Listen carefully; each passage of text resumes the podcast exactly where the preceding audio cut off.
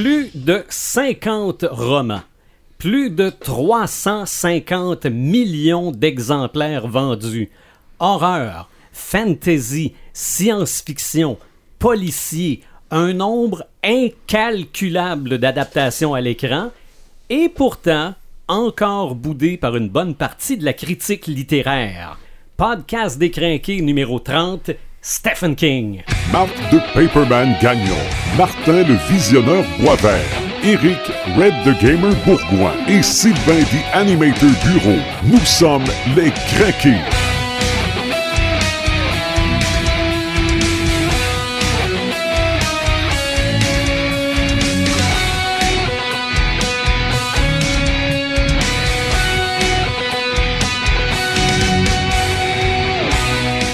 Podcast numéro 30 déjà. Salut Marc Paperman Gagnon. Salut! Et salut Martin le Visionneur Boisvert. Salut, je me suis ennuyé de vous autres. Ben, sais-tu que la dernière fois qu'on s'est vu, on était dehors, on était chez vous, on parlait de bouffe? Ça fait longtemps, ça fait plus d'un mois.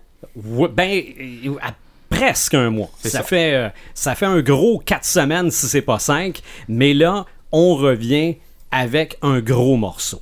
Yes. OK? On va se mettre les dents pour rester dans, dans le beat de la bouffe. On va se mettre les dents dans un gros podcast sur Stephen King. Euh, rappelons que le podcast des crinqués, c'est des gars autour d'une table qui prennent un petit verre. On est des geeks, on parle de culture geek, on n'a pas la réponse à tout, puis on n'a pas la science infuse. On n'a pas non plus la prétention de dire qu'on sait tout. Non, vraiment pas.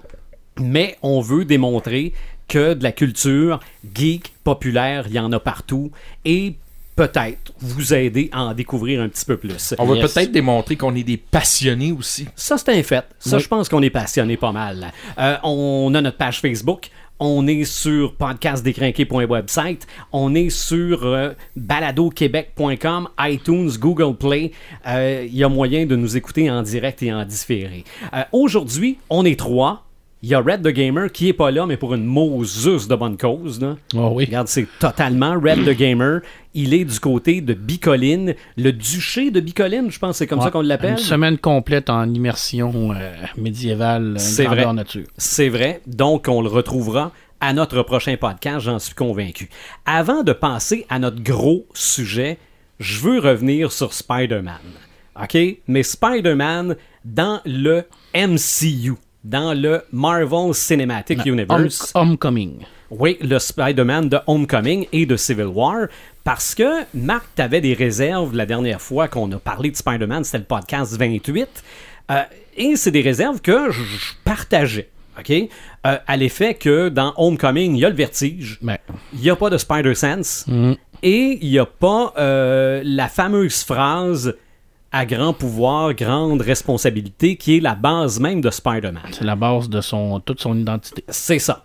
Ben, avec les images qui sont sorties de Avengers Infinity War, je pense qu'on a réglé le problème du Spider-Sense. OK, j'ai pas vu. Parce que, pour démontrer qu'il y a un danger qui s'en vient, on voit des poils levés sur un bras et Peter Parker qui regarde dehors d'un autobus. Et là, t'entends tout le monde capoter parce que là, ça veut dire Spider-Sense.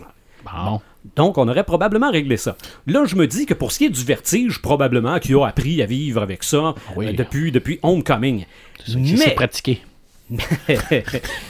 mais pour ce qui est de la fameuse phrase à grand pouvoir, grande responsabilité, moi aussi, je pensais qu'il l'avait pas dans le Marvel Cinematic Universe, mais elle est là. OK, je l'ai OK? manqué d'abord. Elle est là et selon moi, c'est la beauté de l'univers cinématographique Marvel, c'est que faut prendre l'univers dans son ensemble et c'est pas toujours directement dit, mais implicitement dit et on va l'écouter ensemble.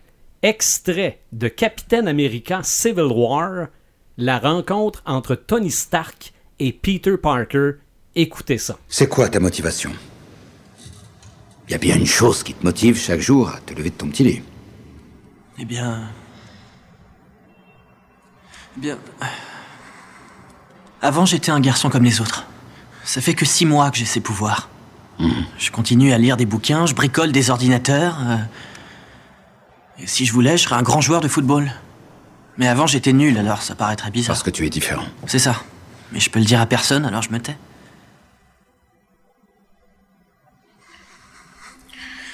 Quand on a des pouvoirs comme les miens, mais qu'on n'en fait rien,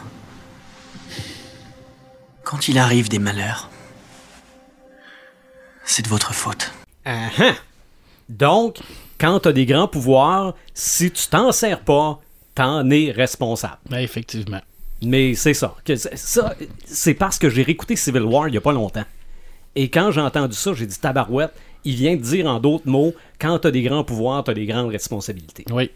Mais moi, j'ai l'impression que c'est euh, Sony qui a peut-être refusé de laisser les droits de cette phrase-là à euh, Marvel. euh, parce qu'ils ont probablement voulu garder. Parce que c'est une des phrases les plus importantes et les plus euh, populaires. Ouais. Les autres se sont dit parce qu'ils parlent de récupérer Spider-Man. Alors, euh, c'est peut-être une manière Ouais, aussi. Mais moi, je pense qu'on a voulu, puis peut-être trop subtilement, là, peut-être, là, euh, ne pas redire les mêmes affaires de la même façon. Parce que c'est Oncle Ben qui le dit. Oui. Oui. C'est Oncle Ben. Donc là, il est pas dans ce film-là. faut trouver un autre moyen aussi de le dire. Peut-être le fait de le dire différemment. C'est ça. Mais on apprend dans Civil War que sa motivation, c'est ça. Ouais.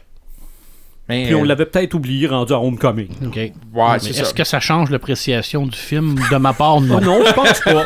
Non, non, moi je voulais juste au moins que tu saches que Mais la phrase une bonne, était euh, une à bonne quelque part. observation. était à quelque euh, part dans la Très content de, de dans le savoir ça.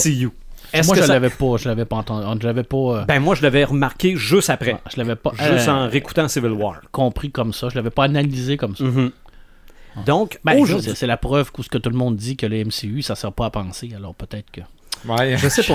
Non, non, mais on peut, on peut trouver bien des défauts, si on veut, au MCU, mais pour ce qui est de penser sur l'ensemble, Ouais, que- globalement. que, chaque film est un épisode d'une même série, je pense que ça, ils l'ont compris, puis ils l'exploitent quand Il y a même un assez bien. gros travail de scénariste en arrière de ça. Mhm. euh, c'est chapeau parce que Ouais.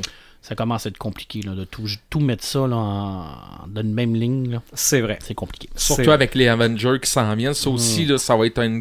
Mais quand même, c'est le même scénariste qui a fait Civil War. Donc, je m'attends à ce que. réalisateurs. ouais. Ouais. Même réalisateur, donc euh, ils peuvent pas passer à côté. Là. En tout cas, on verra ce que ça va donner. Là, C'est mais sûr. euh, moi, je pense qu'ils sont bien partis. C'est sûr. Aujourd'hui, on parle. Est-ce qu'on dit du maître ou d'un maître? Du maître. Du maître. C'est le maître de l'horreur. Parce que présentement, là, euh, il y en a peut-être eu d'autres avant lui, il y en aura Ben, peut-être il d'autres y en a eu après. D'autres avant lui, mais je veux dire, Mais présentement, de l'histoire, c'est le, le- probablement le plus grand écrivain d'horreur qu'il a jamais eu. c'est ça. C'est, c'est- il est considéré malgré. euh, en tout cas, j'en parlerai tout à l'heure dans mon Mhm. film. Je vais pas comme puncher. moi. Mais on parle de Stephen King aujourd'hui. Là, évidemment, il y a plein de choses qui s'en viennent concernant Stephen King. Oui, oui. Euh, C'était. Mettons que les astres se sont bien placés pour qu'on C'est son parle. année, c'est son année. Ben, Ouais. en fait, euh, c'est c'est ces années, depuis plusieurs années que je Depuis, pense. je te dirais depuis 70, c'est pas mal. C'est- Il y a une petite période creuse c'est ça. Mhm. après son accident, là, mais à part ça, Ouais. là, euh, Mais en termes de nombre de films et de séries qui sortent cette année, lui, Non, non, c'est, honnêtement, euh, c'est une très grosse année pour ouais, lui. puis je pense que la, la- la- la montée de la popularité de la culture geek et populaire n'est pas. Est pour quelque chose. C'est vrai, c'est vrai. Donc, moi, quand on m'a dit qu'on allait parler de Stephen King, moi, il y a un nom qui m'est venu en tête, une fille avec qui j'ai travaillé à la radio, qui bouffe du Stephen King à tour de bras. Moi, je j'ai appris l'expression la tour sombre avec elle. Et dans un autre ordre d'idée, c'était elle aussi qui m'avait fait découvrir Millennium. là. Je suis allé voir les films avec elle. Une, une femme de goût. Probablement. En tout cas, une, une, une lectrice euh, qui. Non, non, c'est. Elle, c'est une bonne cliente dans une librairie. Puis d'ailleurs, on en parle dans l'entrevue que j'ai fait avec elle. C'est Cynthia Martin. Donc, on a réussi à communiquer, moi et elle, par Skype, pour parler de Stephen King. Et avant que nous autres, on en parle, on écoute ce que ça donne. Salut, Cynthia Martin. Mais bonjour, Sylvain Bureau. Comment ça va? Ça va super bien, toi? Oui, ben oui, ça va bien, certain. Euh, depuis le temps qu'on se connaît, je sais que tu es une grosse lectrice, consommatrice de, de, de romans. Est-ce que l'expression un enfant dans un magasin de bonbons équivaut encore à Cynthia Martin dans une librairie? T'as même pas idée. OK. Et le gros du problème présentement, c'est que j'ai même pas besoin dans une libra- d'aller dans une librairie parce que je fais partie, malheureusement, de la génération qui, qui s'est décidée à passer à l'ère du numérique. Mhm. Donc, j'ai mon livre numérique. Je suis abonné Kobo et c'est tellement facile. Tu cliques, Ok. ça rentre, c'est fini. Donc, euh, oui, effectivement, ça s'applique encore à moi, cette expression-là, plus, plus que jamais même. OK, donc tu as, encore l'amour du livre physique, mais tu as découvert l'amour du livre électronique aussi. Ben, c'est tellement facile parce que tu pars avec ça. Comme moi, euh, je travaille dans des hôpitaux, puis on a quand même des pauses, on travaille de nuit, des fois on a des longues pauses. T'emmènes ça partout, en fait, avec toi, t'apportes ça partout. Puis j'ai peut-être, je te dirais, quasiment, pratiquement 300 livres. OK. La tablette numérique, là. OK, ce qui serait difficile à transporter dans un sac à dos, là. Effectivement. Donc, OK. Je me suis laissé tenter. OK. Euh, ton amour pour Stephen King date de quand à peu près et comment tu l'as découvert, Stephen King? Ah, écoute, j'avais 12 ans.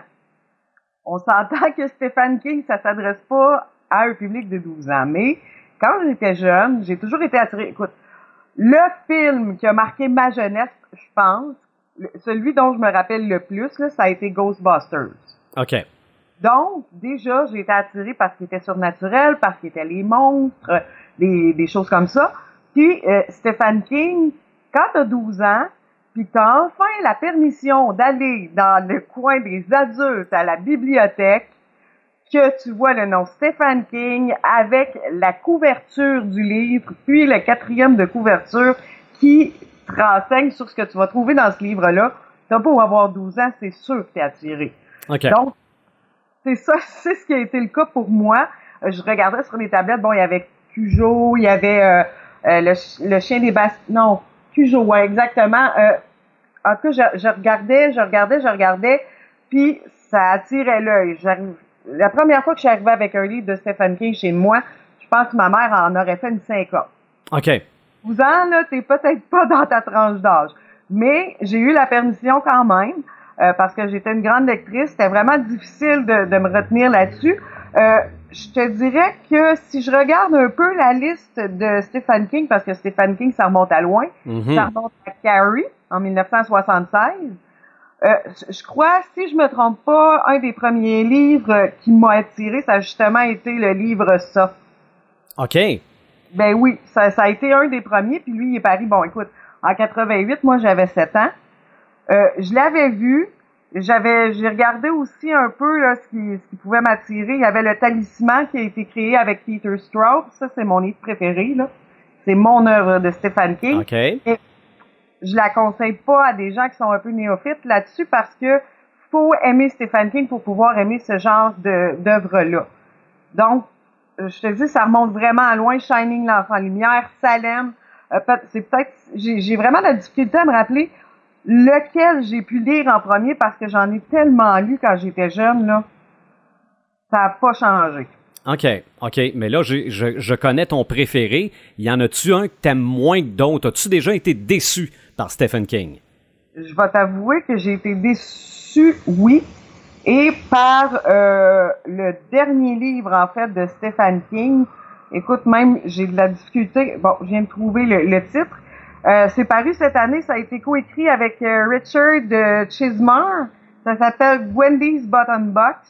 C'est un livre d'environ 90 pages. OK. Euh, ça m'a déçu un peu. Parce que oui, c'est un livre qui était court, puis j'ai trouvé que manquait de viande un peu autour de l'os. Tu sais, dans le sens où euh, on commence à écrire un roman, la jeune fille est toute jeune, puis euh, au bout de 90 pages, elle est rendue dans sa vingtaine. Tu sais, on n'a pas, on sait pas trop comment s'est passée sa vie, on n'a pas. euh, c'est en fait l'histoire d'une petite fille qui euh, rencontre un personnage étrange euh, pendant qu'elle fait son, son workout dans un parc.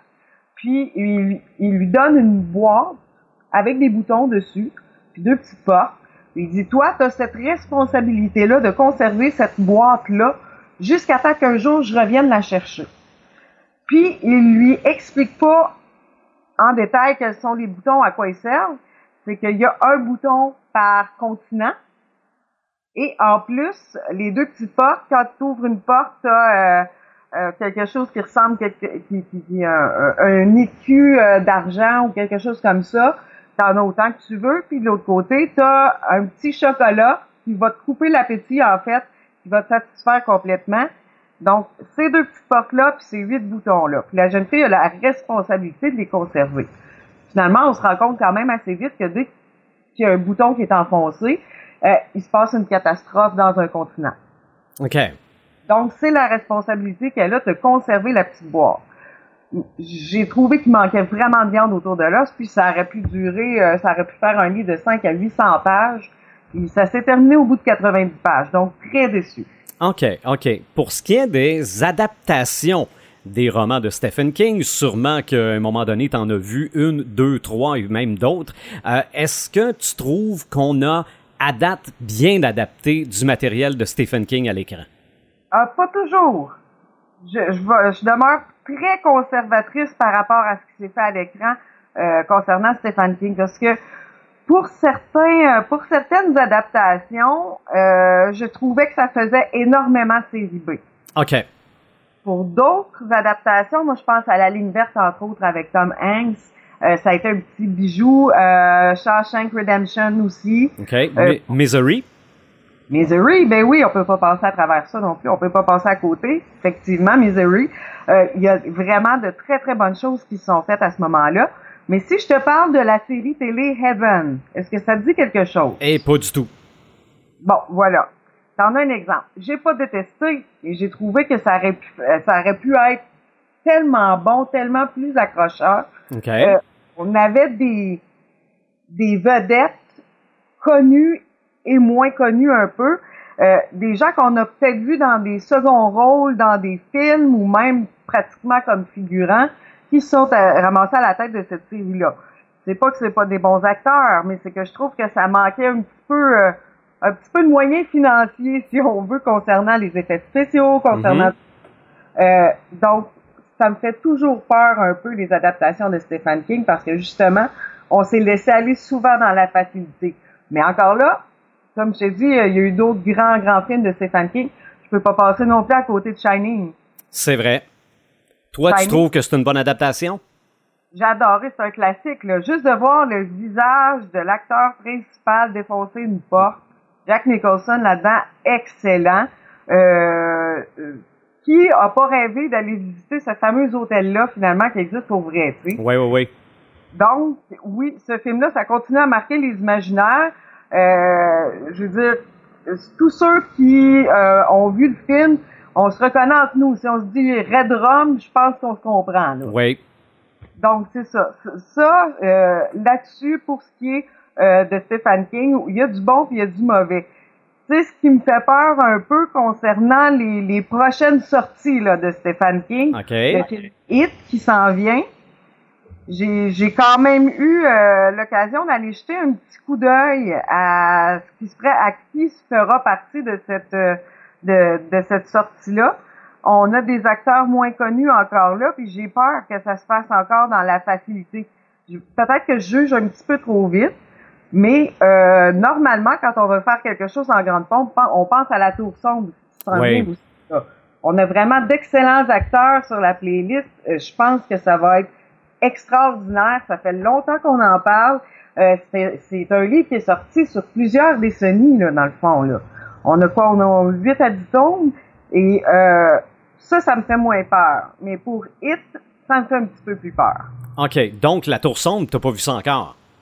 J'ai pas vu ça encore. Euh, j'ai lu les livres. Oui. J'ai adoré. C'est un petit peu mêlant. Je me demande si la fin de la tour sombre va être la même que celle du livre. OK. pense- Si c'est le cas, on va avoir euh, une coupe de frustration. Mais j'en dis pas plus. OK. faut vraiment avoir lu la tour sombre, effectivement. OK. Euh, je sais aussi, évidemment, depuis le temps qu'on se connaît, que tu games un peu. Est-ce qu'il y a des jeux qui ont rapport à l'univers de Stephen King ou du moins qui nous y font penser, donc qu'on peut euh, vivre son univers de cette façon-là?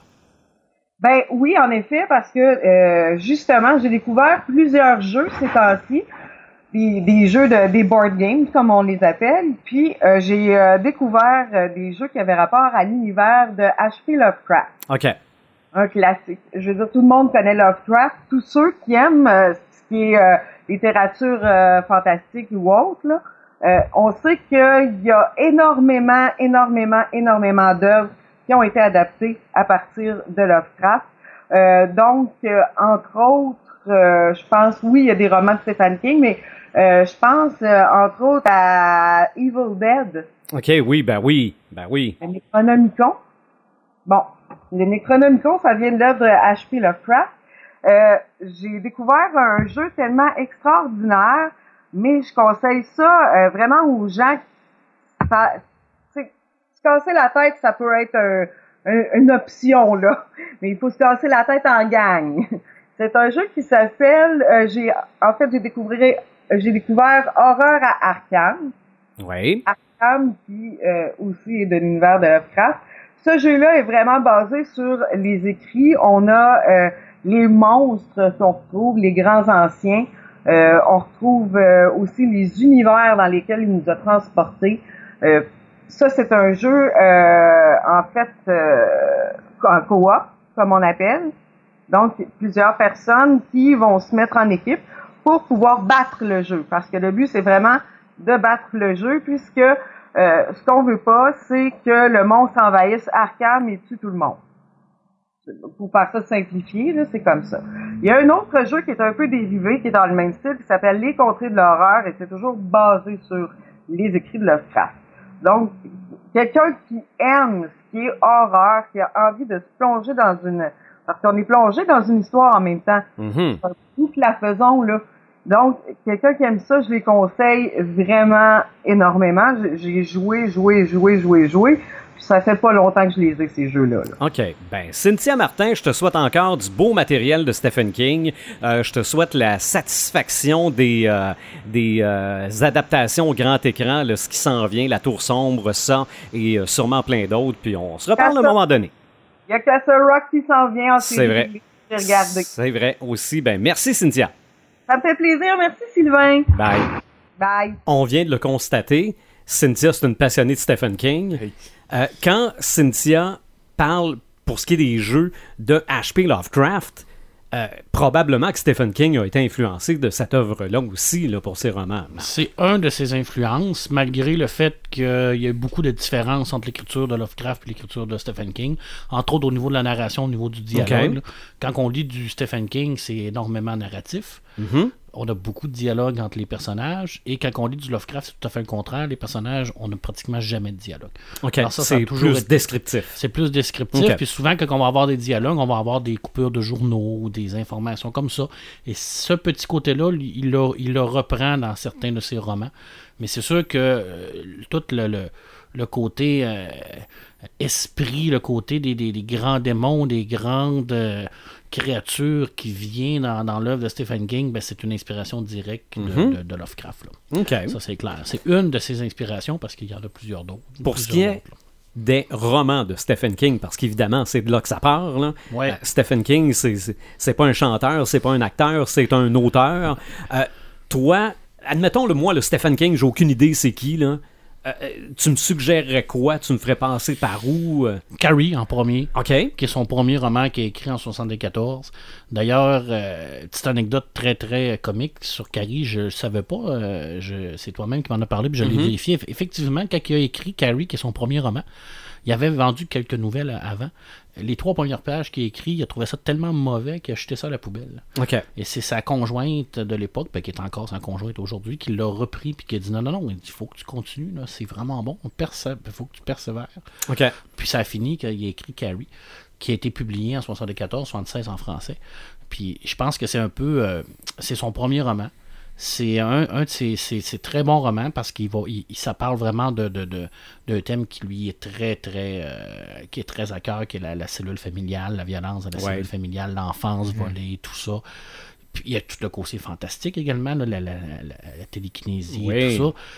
Tout le petit côté également là, qui, qui va se passer à l'intérieur de, de, de, de- de son lycée et tout ça. C'est ça, on- la, on- la folie de la mer aussi. et- et oui, la folie de la mer qui est reliée beaucoup avec la religion parce que c'est un Ouais. thème qui, qui est assez présent dans les œuvres de Stephen King aussi, dans la présence de Dieu par rapport à des événements divins. On va l'avoir dans le fléau également. Alors, Carrie, c'est sûr que c'est son premier, c'est une introduction extraordinaire. C'est un roman qui est, qui est pas trop long non plus, euh, qui se lit bien, qui est fluide, puis ça nous démontre à quel point c'est quelqu'un qui va prendre des personnes tout à fait naturelles, tout à fait communes, puis leur, leur faire vivre des situations qui sont horrifiques. Et c'est pas tant l'horreur qui est important dans, dans Stephen King, c'est plutôt comment l'humanité va faire face à cette horreur-là. Comment la, la vulnérabilité de l'homme va, euh, va faire face à, à ces événements-là. Parce que la plupart des, des, des, euh, des personnages de Stephen King, c'est pas des héros, là. C'est pas des, des, des monsieur muscles. euh, Il y en a beaucoup que c'est des auteurs eux- eux-mêmes, parce que Ouais. c'est représentatif de, de ce, que, ce que lui vivait. Euh, mais c'est pas, euh, pas des super-héros. Ils n'ont pas de pouvoir, ils n'ont rien. Les petits garçons dans, dans ça, c'est des gens tout à fait normaux. Même quand ils sont plus vieux, c'est, des gens qui sont comme nous, qui ont les Ouais. mêmes, mêmes travo- travail que nous. Puis ils sont confrontés à cette horreur-là sans avoir de, de, de, de pouvoir magique pour, pour les contrer. Alors ils, vont, ils ont seulement que sur qui compter. Puis le- se regrouper ensemble en tant qu'humanité pour faire face à ces, ces pouvoirs-là. Souvent, c'est des mal-aimés. Oui, Souvent, oui. ces personnages-là, c'est des mal-aimés. Oui, ben ça, ça vient un peu de, de son enfance euh, que- Ben, eu. Carrie, c'est un bel exemple d'une Ben personne oui, mal ben aimée, oui. là, et il utilise son pouvoir, puis ça paraît beaucoup dans les films aussi. Ouais. Sinon, euh, c'est sûr que dans, dans ces recueils de nouvelles, il y en a des extraordinairement bonnes. Euh, Brume en est une, Mist en est une, une nouvelle super, vraiment très très bon. Moi, un, un, que j'adore, c'est le Fléau. Malgré le fait que ça soit énorme, une, énorme brique de, de fou à lire, là. mais ça, c'est encore là, ça va nous démontrer vraiment ses thèmes principaux au niveau de l'humanité, au niveau de la, du combat entre le bien et le mal. On retrouve tout dans le fléau. D'ailleurs, son- le fléau, c'est une, c'est un, un des œuvres qui, qui, qui a, qui a été influencé un peu par Tolkien également, parce qu'on l'a dit, hein, on, tu l'as dit en introduction, hein, fantastique, fantasy, euh, horreur, science-fiction, Ben, euh, policier. Juste pour vérifier si j'ai bien compris, quand on avait fait quelque chose sur le fantasy, Oui, ce que tu dis tantôt, c'est des gens ordinaires Oui. à qui arrivent des choses impossibles. exactement. Donc, ce serait du low fantasy, low fantasy. d'hor- d'horreur. Effectivement, low fantasy ou du dark, dark low fantasy. Effectivement, et le fléau, ben, c'est un bel exemple de ça, c'est que la- la- la population est complètement dévastée. Et puis on va avoir les survivants qui vont se regrouper instinctivement vers le bien ou vers le mal. Et on va avoir un personnage fort qui est l'homme en noir, qui est Random Flag, qui va se regrouper dans plusieurs aventures de, de Stephen King. Et c'est un excellent roman. C'est un de ces romans qui aime le plus, le fléau, qui a été adapté en série télé également. Mais euh, ça, c'est un, un autre gros. là. C'est sûr que je pourrais te nommer les classiques comme Misery, comme ça, Ouais. comme Shining, mais ça, je pense que c'est comme c'est comme des, des évidences. C'est Ouais, des acquis. C'est des acquis. Là. C'est ça, Mais même ceux qui connaissent pas Stephen King connaissent ça. là. Eh ça. oui, effectivement. Euh, Christine. Oui. Ah oui. je veux dire, Christine, c'est un, un roman magnifique. Là. Je veux dire, encore là, on prend une voiture, on la rend magnifique. C'est ça qui on, est on prend un extraordinaire. jeune garçon euh, qui, qui est comme nous. Là. Oui. Puis quand, comment nous, on, on, on, on dealerait avec ça, la, la présence Mais- maléfique d'une voiture? Le chien Cujo, la c'est même vrai. chose. Mais moi, je me mêle entre Christine et Maximum Overdrive. ben, Ouais. Max- Maximum C'est un Overdrive, camion. C'est un camion. Euh, et, ben, en tout cas, euh, je, je me demande si Maximum Overdrive, il y a eu un roman là-dessus. Je suis pas convaincu, mais Maximum Over- Overdrive, ça a été réalisé et scénarisé par Stephen King Moi, je pense que c'est- un scénario qui, qui c'est ça. Ouais, Donc, il n'a jamais fait de roman là-dessus. là. Parce qu'il a Ok. été, il a, été, il a été réalisateur une ou deux fois là, Ok. de films. Il a, il a- il a également été acteur. là, mais très, euh, plus récemment, le 22 11 63 là, Mhm. sur l'assassinat de, de John F. Kennedy là, est extraordinaire. Là, on tombe vraiment plus dans le fantastique, dans le voyage dans le temps. Encore là, c'est un roman qui, est- qui est sublime. Et c'est un de. un Est-ce de- que ça mélange le policier un peu aussi? Oui, un petit peu, mais pas tant que ça. Je veux dire, Ok. c'est vraiment par rapport au, à, à- à les, les responsabilités de d'un homme qui, qui a la possibilité de, de changer un événement majeur de l'histoire qui va faire en sorte que qui, qui- mais le fond, qu'est-ce qui, va arriver s'il empêche l'assassinat de, de Stephen King? Ça euh, change de, toute l'histoire. de John F. Kennedy. Est-ce que c'est pour le mieux ou, est-ce que c'est pour le, le- le pire? On ne Ok. sait pas en tant que tel. Puis c'est super bien écrit, mais c'est un de ces seuls romans où il a dû faire beaucoup de recherches. Parce qu'habituellement, c'est quelqu'un qui va. euh, il, il- Créer. il va, il va utiliser des, euh, des lieux historiques, il va utiliser des places, il va utiliser des. Il, va jouer beaucoup avec l'histoire américaine et tout ça. Mais, Mais c'est pas sur l'histoire. C'est de la fiction. Je veux dire, c'est clairement de la fiction. Il va faire beaucoup de références à la culture populaire dans ses romans aussi. là. Je veux dire, c'est pas, euh, c'est pas nouveau. Là. Je veux dire, c'est, il le fait, puis c'est pas le seul euh, qui le fait. là. Mais il- il- il va pas réellement jouer dans l'histoire. Il va pas réellement jouer dans les faits historiques. C'est de la fiction que Stephen King écrit. Puis c'est sa grande force. Sa grande force, Stephen King, j'en ai déjà parlé dans, le- dans notre podcast de l'horreur, c'est au niveau de sa grande capacité à créer des personnages qui sont colorés, des personnages qui sont humains, des personnages qui sont comme nous. Monsieur, madame, c'est tout le monsieur monde. et madame tout le monde. Et il va prendre n'importe quoi puis il peut la transférer, la, la- la- la transformer en, en un acte horrifique. Mhm. Tu sais, Il serait capable de faire un roman de 800 pages, un spinner euh, qui serait Ouais, possédé. ouais, ouais. Puis ça serait bon. Mais dis Ah pas ouais. ça, là, j'en ai un ici, puis Ouais. il, me, il me regarde drôlement. Et, et ça serait bon. Il serait capable de le faire. Pourquoi? Parce qu'il il- il est, Il y a l'imaginaire. il est comme ça. Je veux dire, pourquoi il est comme ça? On, on, on se demande pas pourquoi Wayne Ok. Gretzky était bon au hockey. Il était bon. King, son don, c'est ça. Mais c'est un don, par contre, que travailler. Je dis comme euh, je, je l'ai toujours dit, le talent, c'est c'est bien, mais pour être bon, il faut, faut, faut pratiquer. faut l'exploiter. Ouais. Stephen King, à l'époque où il était jeune, il écrivait 2000 mots par jour. C'est une dizaine de pages en tant que tel sur ordinateur, puis il, il- il y, a une, il y a une approche qu'on- dit qui est intuitif. Mhm. C'est pas quelqu'un qui va avoir une ligne directrice au niveau de son histoire. C'est ça. On écrit, puis on verra ce que ça Exactement. donne. Alors, il part sur une idée de base, puis il va faire, il va écrire ce que les personnages vont faire autour de cette idée-là. Puis à partir de là, il va faire la conclusion de son histoire, de son roman par rapport à ce Mhm. qui va arriver. OK. Maintenant, il en écrit beaucoup moins parce que c'est il y a 70 ans. Ouais. Il y a eu un gros accident de voiture à, l'époque où ce il y a eu énormément de, de- de problèmes au niveau physique. Ouais. Donc, il est obligé de diminuer. Il y a des douleurs permanentes et chroniques. C'est normal, on vieillit tous. Fait qu'il écrit à peu près une- 1000 pages par jour. Mais Déjà, c'est beaucoup.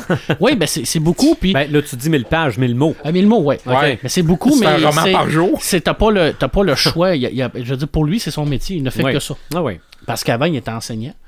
Mais il a décidé de- d'arrêter. c'est ça. C'est son métier, mais quand même, il doit vivre des droits des livres précédents aussi, non? Il est, il est multimillionnaire. Ah ouais. C'est- c'est, euh, ça, c'est clair qu'il n'y a pas de problème d'argent, mais c'est quelqu'un également qui est très philanthrope. Je veux dire, il donne, lui et sa conjointe donnent 10% de leur revenu annuel à des œuvres philanthropiques, majoritairement au Maine, pour les enfants qui sont défavorisés, surtout Ouais. au, niveau de la, au niveau de la santé, au niveau de la lecture. Donc, c'est quelqu'un qui a donné énormément d'argent pour la, la littérature. C'est quelqu'un qui a donné beaucoup d'argent au niveau des bibliothèques. Alors, tu sais, c'est quelqu'un qui, qui est pas humble. Non, mais il aurait pu être enflé, mais c'est quelqu'un qui est excessivement humble. C'est pas quelqu'un non plus qui est, euh, qui, qui est, qui est grand public. On le voit pas partout. On le Non. voit pas dans les conventions. Non. Euh, il est très discret. Il a une petite vie très tranquille. Il a son petit modèle à lui. Il a ses affaires à lui. Il est Parce très que c'est vrai qu'il aurait fans. pu faire de l'argent avec ça, là. Ah. Ah ben oui, il Ben, les apparitions partout. dans les conventions, les partout, photos, partout, tout ça. partout, partout. Mais pendant ce temps-là, il écrit pas 2000 mots par jour. Ben, effectivement, contrairement à Martin qui se promène dans les conventions puis que Qui a il pas le temps de finir Trône pas- de qui pas le temps de finir Trône fer. Pourquoi euh, euh, Tu en as parlé, il a, il a gagné à peu près une cinquantaine de prix, et plus. là. Puis des Ouais. prix quand même assez importants, là, des prix littéraires, là, des prix Hugo, des prix euh, Bram Stoker. Il y a même eu la, la- la médaille nationale de, de- de- pour la littérature et tout ça. Il a- il- pourquoi il n'a jamais été aimé par la littérature, par les, les- les critiques, Les critiques, littéraires? ben oui. C'est surtout par, par, par le fait qu'il écrit de l'horreur. L'horreur, c'est un sous-genre de littérature pour eux. C'est Ouais. souvent encore ce qu'on appelle la paralittérature, le fameux mot paralittérature. Ben que ouais. Moi, je, je- ça me donne de l'urticaire quand les gens disent ça. C'est comme si l'horreur, c'était pas de la littérature. C'est ça. Mais c'est pour eux, c'est considéré comme de la passe littérature. Puis, il y a- y a- c'est vrai qu'il y a tendance des fois à écrire beaucoup. Ah ouais. Ces, romans sont beaucoup. C'est des gros romans. On, sa principale faiblesse, selon moi, c'est que des fois, il, il- ces romans pourraient être coupés. Il écrit énormément de mots, il écrit énormément de pages, il fait beaucoup de dialogues. Mais c'est une faiblesse puis une force en même temps parce que ça fait en sorte que c'est tellement précis que tu le vois dans ton esprit quand tu lis un Stephen King. Mais tu vois, à l'inverse, Cynthia parlait dans l'entrevue tantôt de son dernier roman Ouais, à c'est une- 90 c'est une- pages. c'est une nouvelle. 90 pages. Ouais, mais c'est une petite nouvelle. Mhm. C'est vraiment une petite, très très petite nouvelle. Alors, euh, à partir de là, mais ses romans, habituellement, il a été critiqué pour ça. Puis, euh, c'est quelqu'un aussi qui est très, euh, très réaliste. Et là, je parle vraiment réaliste dans ses scènes d'horreur. OK. Fait que des fois, oui, c'est extrêmement explicite, c'est cru, c'est vraiment gore. Euh, on on n'a pas, euh, on pense pas à ça, mais des fois, on, c'est vraiment très, très, euh, très violent, très explicite. C'est- vraiment là, intense. C'est pour ça qu'il y a certains de ces romans qui, effectivement, qu'à 12 ans, on, on ne devrait pas lire. Tu parlais de ses influences tout à l'heure. Euh, Sa plus grosse influence, c'est Richard Marterson, OK. lui qui a écrit le Je suis légende. Alors, si vous Mhm. avez vu le film avec. Will euh, Smith. Will Smith. Alors, c'est tiré d'un roman. c'est ça, mais une- même à ça, celui de Will Smith, je pense c'est la troisième la adaptation. troisième adaptation et c'est la moins bonne. OK. C'est une adaptation pourrie du roman Je suis légende. Euh, Ray Bradbury, bien entendu, qu'on connaît pour Mhm. les, les chroniques martiennes, surtout par Fahrenheit 451, qui a été une de ses premières influences au niveau du fantastique, au niveau Ouais. de. c'est- clair. Euh, Lovecraft, on l'a dit. Edgar Allan Poe, c'est tous des, des grands du, de l'écriture qui ont eu une influence sur lui par ses lectures, parce que c'est quelqu'un qui a lu beaucoup également. C'est un érudit, Stephen Ouais. King. Alors, il a tout il a tout développé son style littéraire par rapport à ça. J'en ai parlé de son style littéraire tout, à l'heure. Euh, ces thèmes qu'il va utiliser beaucoup, mais je l'ai dit, hein, c'est quelqu'un qui va parler beaucoup de l'enfance. Mm. On l'a vu dans ça, on l'a vu dans euh, euh, comme dans Carrie, et ainsi de suite. Puis c'est important. Puis c'est souvent une, une, euh, une enfance conflictuelle. Hein, c'est une enfance qui va être sacrifiée, soit puis il va y avoir beaucoup de violence, violence dans la famille, euh, dans Shining.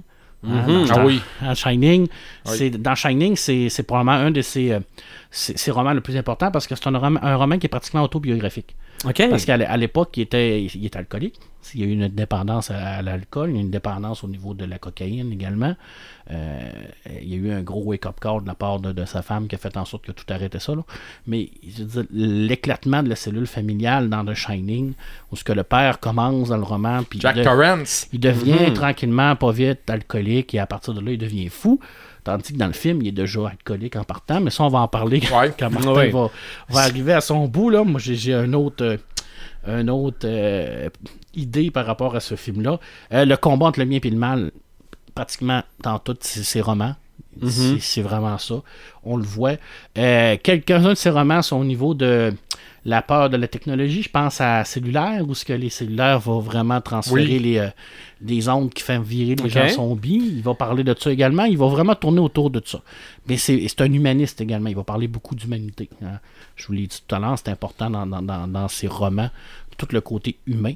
Puis je l'ai dit, ben, ses personnages, c'est c'est extraordinaire. Puis il y a une grande capacité à mélanger ses œuvres. Ouais. Donc, il y a beaucoup d'œuvres qui vont s'entrecroiser. Exemple, Castle Rock, qui est une ville où il va y avoir beaucoup de ces romans qui vont se passer à l'intérieur de Castle Rock. Il y a des personnages qui vont se regrouper, qui vont apparaître dans chacun de films. On Et- appelle ça des Easter eggs? Ben, c'est un genre d'easter egg, mais lui, c'est vraiment ce qu'il appelle un- son univers. Ça, Et hein? son univers, ben, il, va, il va le regrouper dans sa série La, La Tour Sombre, sa série de 8 livres, Ok. où ce qu'il appelle ça son, euh, son, son, multiverse à lui. Alors, La Tour Sombre, c'est vraiment comme tous les romans de Stephen King mis dans un univers parallèle où ce que il va pouvoir jouer dans le passé ou dans le futur ou dans le présent de chaque univers. Donc, il va, il va mélanger tout ça. Alors, oui, c'est excessivement complexe à lire. Euh, oui, effectivement, c'est pas toujours très compréhensif. Mais c'est pas grave, c'est du bonbon. Lire La Tour Sombre, c'est l'œuvre de sa vie. hein. Il l'a parti dans les années 80, il l'a fini dans les années 2000. Je veux dire, il a écrit, il a écrit toute sa vie, La Tour Sombre, puis il pensait même jamais la terminer. Mais c'est vraiment comme un peu l'apothéose de sa carrière, c'est La Tour Sombre. C'est pas le, le- le roman qui s'est le plus vendu, mais c'est vraiment le, c'est quand même sa, sa série qu'il aime le plus, parce qu'il a travaillé le plus là-dessus. Son livre le plus vendu, je pourrais pas te dire. Je pense que. Ben, euh, il y a d'assez gros, là. euh, il y en a- ouais, En tout cas, c'est Shining. probablement le plus connu, en tout cas. Ouais, j'ai pas fait vraiment de recherche, puis c'est pas vraiment important Mhm. selon moi au niveau de la, quantité, mais je- c'est Ouais. à peu près 3 millions. tu l'as dit, 350 millions de, de, de, de C'est ça. vendus Je pense environ. quand, quand c'est marqué Stephen King dans le haut Ouais, d'une page ça- Il y, a, il y a eu une baisse de popularité dans, dans les années 90. Où ce que là, il Les films n'étaient pas fameux non plus. Non, ben, il a écrit aussi hein, sur un pseudonyme à cette époque-là. Là, aussi, Ben, c'est hein. ça, je te demander. Est-ce que c'est au niveau des du scénario ou au niveau du roman Non, il y a des qui a romans- changé de nom? Il y a romans sept romans, nom. ouais, c'est Richard Bachman qui a écrit parce qu'il voulait voir s'il était capable de d'écrire sur un autre nom tout en, en ayant une capacité de vente. Et oui, ça se vendait, les Richard Bachman. Je suis content qu'il y ait quelqu'un, un lecteur, qui découvre le, le fameux poteau rose. Puis d'ailleurs, il a essayé de faire un petit peu de chantage à Stephen Ok. King. Puis Stephen King, il a dit, bon, regarde, moi, Mais ça le marché, ces romans-là? Oui, ça a quand même marché. Il- Ça a été dans les C'était-tu dans le même best-sellers. style? Euh, c'était moins narratif un peu, c'était beaucoup plus rapide au niveau du dialogue, c'était plus pressé au niveau des histoires, mais oui, c'était quand même bien. Là. Je dire, il a écrit des, des belles affaires. Là, Mais maintenant C'était ma question, ça. Maintenant qu'on sait que c'est lui, est-ce qu'on a changé les noms? Non, ça a toujours resté Richard On, Bachman. on marque pas Stephen King entre parenthèses? non, non, non, ça a toujours resté ça. Mais je pense à, à- à Running Man, qui a été adapté Ben à- oui. au cinéma, qui a été son premier roman de science-fiction. OK. Parce que c'est vraiment un roman de science-fiction. La peau sur les os aussi. Oui. Et qui- Très, très bon roman. Les régulateurs, c'est super bon aussi. Je veux dire, c'est super bon. Euh, Marche ou crève il a écrit des beaux, des belles affaires au niveau de, de Richard Bachman, mais c'était c'était quand même lui. Là. OK. On retrouve le même style d'écriture. Mais c'est difficile de faire euh, une, une synthèse totale de Stephen King en 15 minutes, mais je veux dire, je pense que moi, je pense que ça, je l'ai quand même bien réussi. Hein? Oui, Ben, puis hey, euh, de l'allure. ben moi j'ai envie de te demander, Marc, le roman que tu as le moins aimé. Ses derniers romans, euh, moi j'aime Stephen King quand il est dans, dans l'horreur, dans le fantastique. OK. Je vais moins aimer ça quand il va être un peu plus dans le policier ou qui va être un peu plus dans le dans, dans le fantastique. Exemple, la petite fille qui aimait Tom Gordon Ok. ou euh, tu sais, le Roadmaster. euh, tu sais, c'est Dolores Claiborne. Moi, j'aime j'aime son, son- moi j'aime ça, son côté horreur. Alors, Ouais. Moi, c'est sûr que les romans qui m'ont le fait plus tripper, mais j'en mettrais un top 3 de mes romans. Moi, c'est Misery en premier. Là. OK. Écoute, Misery, là, c'est, ce livre-là. là, tu lis ça, puis tu fais comme. euh, je veux plus jamais faire de flat de ma vie. je vais faire d'accident quelque part, je vais mourir. Ah, là. Mm.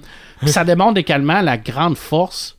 Ben, la, la grande force, euh, oui, puis non, là, de, de- parce que c'est un, un écrivain dans, dans, dans Misery. Puis il tombe sur une folle raide de ses romans. là. Je veux Mm. dire, c'est une fan. Là. Fait que tu sais, des fois, quand j'écris à des. euh, à des, des BDistes ou des auteurs, ben là, je me- j'essaie toujours de, t'as peur de passer ben oui, parce que je me dis, faut, le fan fou. faut pas que j'aille trop loin, là, pour pas que j'ai l'air trop, euh, trop, trop malade, là, parce que sinon, ça, ça va. euh, Marc, Ça- Marc dans le bas de la lettre, PS, je ne vous casserai pas les chevilles. ouais. ah, ça, c'est c'est épouvantable. Ça fait mal. Euh, j'ai beaucoup aimé Cimetière Vivant. OK. Et je, je, je, je l'ai aimé, euh, je l'ai aimé à l'époque, mais je, je l'aime encore plus aujourd'hui. Il me semble que tu le comprends plus quand t'es parent. OK. Euh, parce que tout tourne autour du drame qui perd Oui, son garçon, familial. le drame familial. Et puis là, je me tu au début, tu te dis, mais c'est ton ben de tata, pourquoi il fait ça? Mais quand t'es papa, tu le ferais. Je ne poserais vision, même pas de questions. Là. Non, ta, ta vision, vision, change. Là. Moi, ma fille Non. se fait frapper dans la rue, puis j'ai la chance de faire revenir le cimetière indien. J'y vais avec une pelle tout de suite. Là. Ah oui. Je me pose pas de questions. là. T'espères, t'espères. T'espères. Puis tu sais, tu. tu- Ah oui. Probablement ce que Stephen King a peut-être imaginé que ça pourrait peut-être Ben, lui arriver. sûrement arrivé, Parce qu'il y a des enfants, tout, Ouais.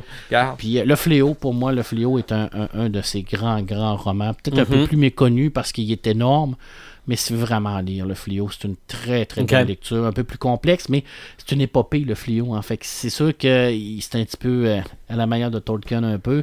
Pas, pas, pas par le fait que c'est des personnages euh, médiévaux et tout ça, c'est dans, la, dans, dans le style épopée un petit peu plus. Alors, ça serait mes trois, là, OK. en tant que tel. OK. Ceux-là que j'aime le moins, ben, je ne pas, vraiment Ok. de nom. là, veux Ah non, dire, C'est pas- ça, ben, du, euh, du Stephen King moins bon demeure quand même pas pire.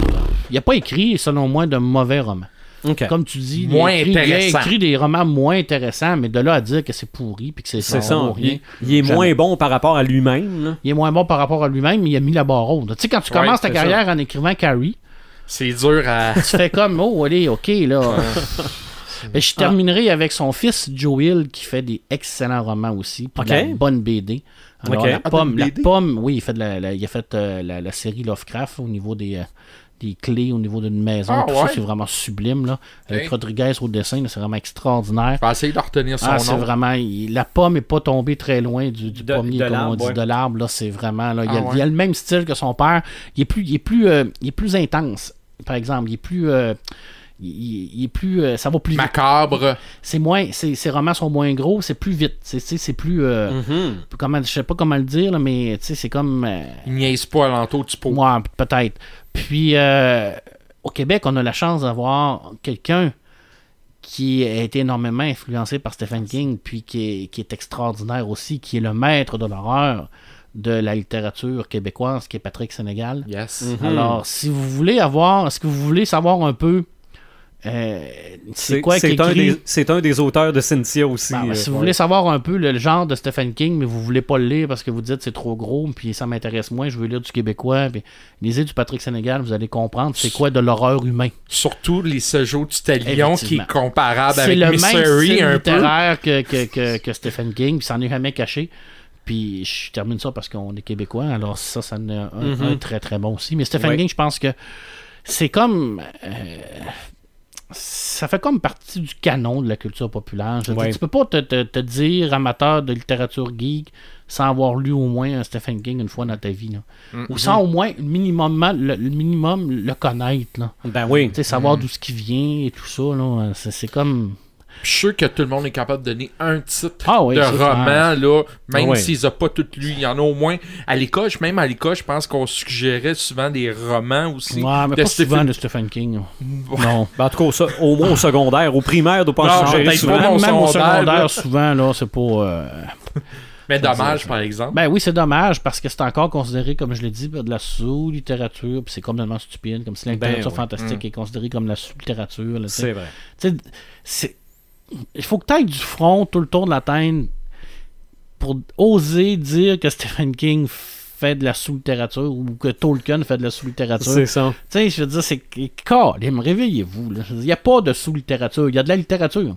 C'est vrai. Il n'y a pas de. de- de- Il y a de- différents genres. Exactement. C'est une même affaire au niveau de la BD. Il n'y a, pas de- Mhm. y a pas de différence entre du manga ou n'importe ou du comique ou la- la- du franco-belge. C'est de la BD. C'est vrai. C'est vrai. Il n'y a pas de sous-littérature, il n'y a pas de paralittérature. Mhm. Ça n'existe pas, fait que j'utiliserai plus jamais ce mot merdique là, qui est paralittérature. Voilà. Mais tu l'as dit beaucoup dans dans les 30 dernières Ouais, secondes. malheureusement. Ouais. Ça me... Évidemment, Je pleure. on a les romans de Stephen King, on rêve, on les voit dans notre tête, on veut les voir à l'écran. Et Stephen King, je vais revenir sur le petit écran tantôt, mais c'est évidemment le grand écran. Euh, dans l'entrevue, Cynthia le disait tantôt, il y a des grands moments au des moins écran, réussis. mais il y en a qui font série B un peu. Étais-tu d'accord avec ça, le Bon. visionneur? Oui, et surtout les films de série B, je te dirais, c'est plus euh, des années, fin des années 80, 90, où que on avait l'impression c'était euh, directement, euh, le film est sorti directement au club vidéo. On passait pas par le cinéma, Ok. rien, c'était directement au club vidéo. Ça, ça faisait louer des cassettes marquées Stephen King dessus. C'est clair, ça marchait là, tu sais. Euh, Il y a eu un regain de popularité vers la dernière année. Euh, Il y a eu, euh, les années 70, ça a été des grosses années pour lui, mais je pense que les années 80, c'était moins réussi. J'ai quelques exemples euh, que je pourrais te donner, mais en faisant ma recherche, je me suis rendu compte que euh, Stephen King au cinéma est extrêmement euh, populaire. Euh, si on y va avec les adaptations de romans, les suites, les remakes, les films directs, indirectement, c'est plus de 85 films. que Ah. Ah oui, oui, c'est plus de 85 films. Il Donc- m'en- il m'en manque quelques-uns. Ouais, mais, mais je vous dirais, contentez-vous des, des œuvres de, de, d'adapter. Ah, Euh, laissez faire les suites 2, 3, 4. C'est pas vraiment. Ok, plus- ok. Quand, quand tu parles, mettons, des suites, comme euh, En cimetière euh, 2, euh, Carrie Children la of Maïs, Ah, vengeance. euh, c'est vrai. Euh, Hey, Pets- y a- euh, pas, euh, pas, euh, Children of the Corn. Ouais, je Bon, je pense. Bon, ça, oubliez ça. Contentez-vous des originaux. Et euh, Stephen King, euh, 42% de ses films, c'est des films d'épouvante et d'horreur, Mhm. qui est sa spécialité. 26%, on va dans le trailer. 17% dans le, fata- dans le fantastique. Et ce qui m'a surpris, il y a quand même 14% de ses romans adaptés en drame.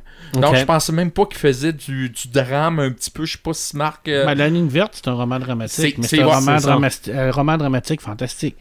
C'est ça, là. Tu sais, euh, c'est- dramatique en tabarnak. Ah c'est ça. oui, gars. Ah oui. Misery, Ah oui. c'est considéré comme un trailer. Ça, c'est pas un film Oui. d'horreur. Ben oui, parce qu'on sait pas comment ça va finir. Ok. Mais il n'y a, Ben- pas de- y a pas de fantastique dans Misery. C'est vrai. Non, C'est vrai, c'est pas des monstres. Ben, malgré que. Ouais. Ouais, ouais. Ben disons que Mystery, c'est un. ouais, Mystery, disons que c'est un film assez douloureux, hein? Ça, oui. Hein, ça, on pourrait dire ça de même, c'est un film oui. Assez douloureux. Ah, écoute, euh, il a été réalisateur de un film que j'ai qu'on a parlé Maximum Ouais, c'est Overdrive. tiré d'une de ses, de ses nouvelles qui est poids lourd. OK. Et Ça vient de me Maximum revenir, là. Ouais, ben on se posait la question, là.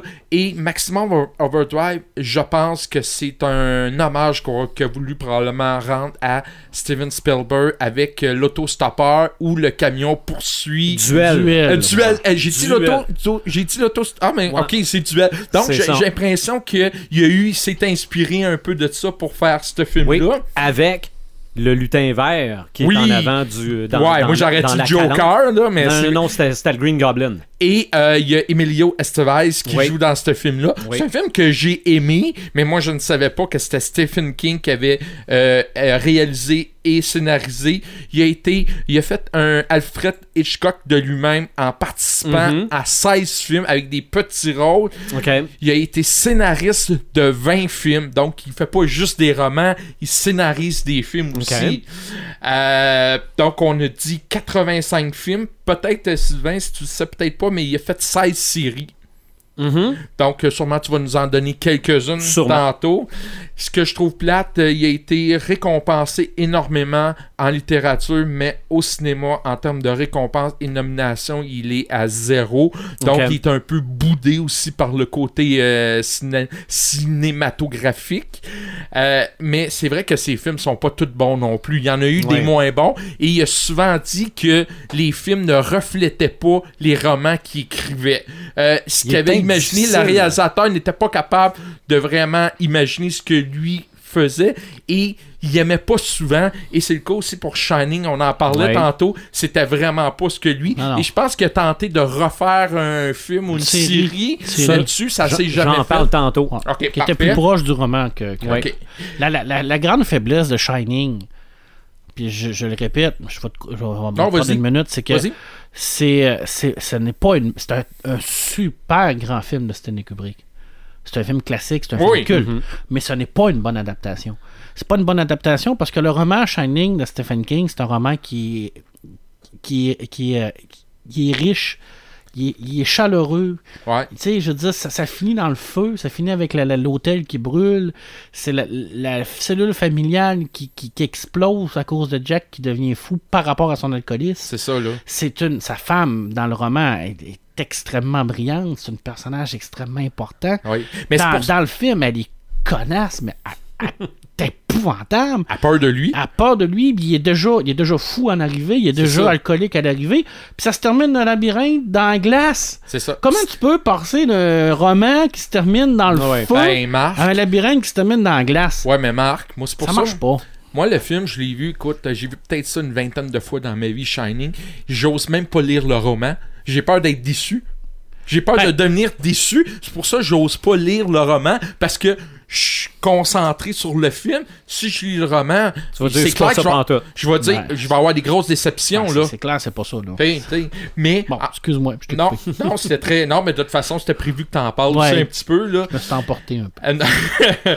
Mais en faisant mes recherches, je me suis rendu compte, par exemple, qu'il y avait des grands réalisateurs qui ont travaillé Ben pour oui. lui. OK, je vais vous en nominer quelques-uns. Brian De Palma avec Carrie en Ouais. 1973, avec la présence de John Travolta, qui Mhm. essaye de trouver le sang pour euh, euh, jeter la chaudière ouais. sur la fille, ça, gars. C'est une très très bonne adaptation. Oui, Ouais. ouais, honnêtement. Les, celle avec Julianne Moore dans, dans les années 2015, je pense, aussi c'était une bonne. On a plus fait, mis l'accent sur la religion, beaucoup plus gros, Ouais. beaucoup plus gros que la version Ouais, 76. sauf sauf qu'ils ont pris une actrice belle comme un cœur. Ouais, ouais, c'est ça. tu sais, mais, mais gars, que tu comment, comment tu veux te moquer de ce fille-là au secondaire? C'est ça.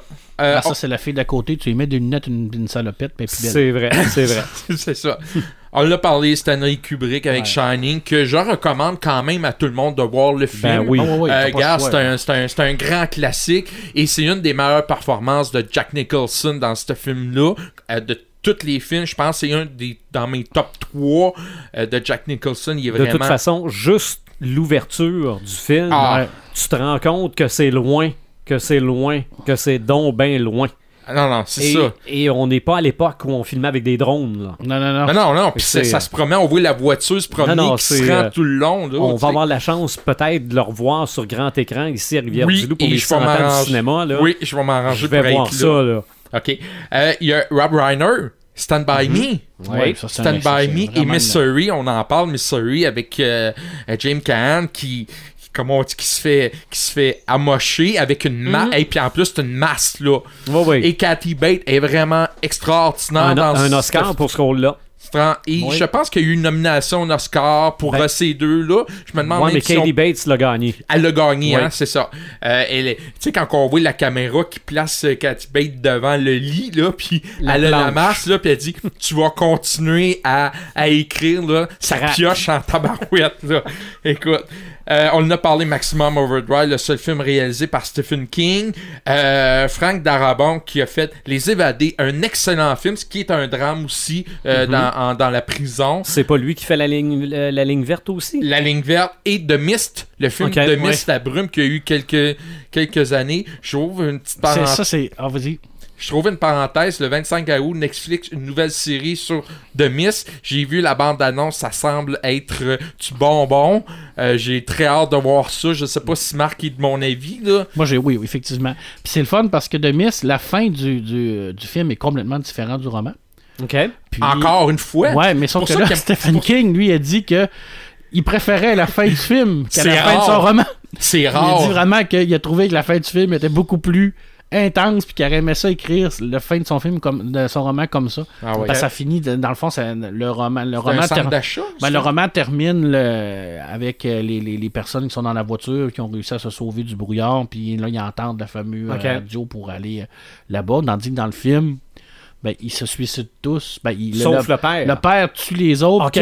Quand il arrive, pour se OK, tuer, il moi, n'y a je- plus de balles. me- Je me mêle avec The Fog, moi. Il n'y a Ouais. plus de balles, puis tout à coup, il se rend compte que l'armée passe à côté de lui pour récupérer tout le monde. C'est ça. Fait qu'il il les a tués complètement pour rien, puis il est vivant, puis faut qu'il vive avec ça tout le long de sa vie. C'est- tellement Mais- intense, là. Mais vous rendez-vous compte, Stephen King, avec rien, peut faire quelque chose de vraiment épeurant. On parle de brume, là. Donc on sait pas d'où qui vient le Mais brouillard, non, là. c'est ça, là. Mais euh, une voiture rouge, euh, il, fait, il fait des choses extraordinaires avec euh, des... Tu sais, il n'y a pas besoin de super-héros, Ouais. de... Tu sais, tout ça. Le Mist, là, c'est un bel exemple de d'influence de, Lovecraft. là. C'est parce qu'on on le sait pas d'où qui vient. On le sait qu'il est là, mais d'où qui vient, pourquoi, qui l'a créé, Puis on sait pas pourquoi il est parti on non sait pas pourquoi il est parti. Ben, c'est donc, ça qui dérange les gens aussi. C'est comme. C'est laissé à l'imagination du. Euh, hey, une chose que je ne savais pas, je vais vous... Le regretté George Romero Mhm. a fait Ouais. un film euh, Creep Show. Parce que c'est deux, deux- dans Creep Show, c'est des petites, euh, des, des petites, des petites capsules, des petits Ouais. films, des Ouais, mini-films. c'est ça. Il y a deux de ces nouvelles. Ça, qui je ont ne été savais adaptées. même pas. Évidemment, John Carpenter avec Christine. Ouais. David Cronenberg, Dead Zone. Dead Zone aussi. Ça, je, je me souvenais pas que c'était David Il y a pas une Cronenberg. série d'Ebzone? Je vous parle de ça tantôt. Ok, parfait. Euh, mais euh, pas seulement au côté réalisateur, mais il y a eu des grands acteurs qui ont quand même euh, joué pour lui. Évidemment, Morgan Freeman, Tim Robbins pour Les Évadés, Ouais. Jack Nicholson avec Channing, Richard Redford, John Cusack, Kiefer Sutherland pour Stand By Me, Stephen King dans Cimetière Vivant qui fait le père, le, le prêtre. Dans la peau des eaux, ça c'est un film qui a plus ou moins marché. C'est plate parce que c'est bon.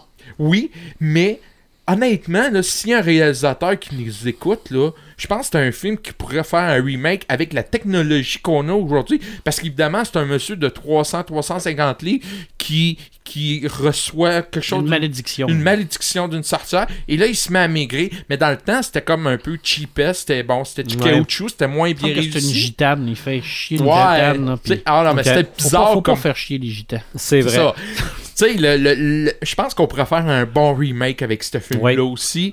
Euh, ensuite, évidemment, Kathy Bates, Jane Ouais. Can dans Mystery, La Ligne Verte avec Tom Hanks et Michael Clark Duncan qui a été Ouais. extraordinaire dans ce film-là. Hein? Puis je retiens tout le temps la phrase patron. Il disait tout le temps patron. Ben, vraiment excellent. Et je termine. Ben, en fait, je, je, je, je termine presque avec les fameux clowns de Hit que tout le monde parle. Euh, Je pouvais pas passer à côté de ça. Évidemment, Tim Curry dans le Hit qui est vraiment extraordinaire. Et je pense que Stranger Things s'est inspiré beaucoup de, Ouais, ouais, ouais. de. Hit pour faire ça. Et Mais C'est inspiré de, de- de la majorité des années 80. là. ouais, c'est ça. ça. OK.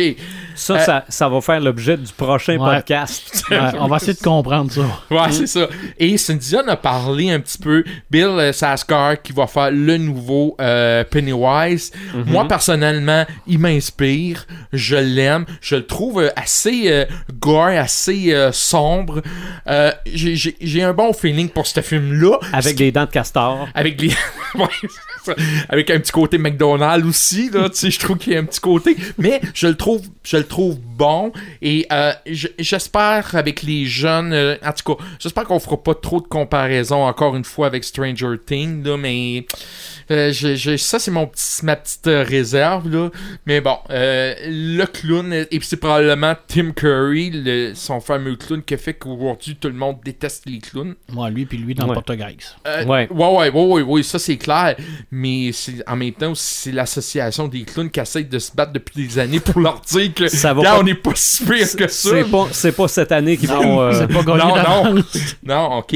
Euh, je termine rapidement. Euh, écoute, on a parlé de la série euh, de Miss à Netflix, donc euh, c'était pas mal euh, le tour. Moi, si j'aurais un top 3 à faire, évidemment, c'est The Shining, Misery et la, la, euh, la ligne. la ligne verte Ouais. La ligne verte. Voilà. OK. OK. Moi, pour ce qui est du petit écran, parce qu'il y a beaucoup de. Pourquoi j'en parle après les films, c'est qu'il y a beaucoup de remakes de films qui se sont retrouvés au petit écran. Voilà. C'est pour ça que j'en parle après. Mais il y a deux choses que, qui m'ont marqué dans ma recherche sur du Stephen King au petit écran. Premièrement, je me suis dit, y en a-tu? Et je me suis mis le doigt dans l'œil jusqu'au coude parce qu'il y en a en tabarouette du Ben, Stephen au King. moins 16. Non, non, 16 de- séries. du, petit, du Stephen King au petit écran, il y en a en tabarouette. Sauf Mm. que, autre surprise, c'est que dans les années 80, zéro. Ouais, c'est sa pire période, ça. Pour, ben, pour ce qui est des années 80, ben, probablement parce qu'on s'est concentré sur des films de Stephen King dans les années 80, qui étaient peut-être pas tous bons, mais je pense que ça a été une bonne période pour du Stephen King. Mais au petit écran, il y a eu Salem's Lot en 1979, c'est la première adaptation d'une œuvre de Stephen King au petit écran, et après ça, on passe à 1990 avec It. Ça, c'est en 1990. Hey, corrige-moi donc. Est-ce que c'est une série ou un film? Je me C'est une mélange. mini-série. C'est pas un film de 3 heures? Non. C'est- Ben, Il c'est n'y a prob- pas une première partie avec les jeunes, puis la deuxième Ben, partie c'est avec ça. les... C'est ça, c'est que c'est pas tout d'un bout.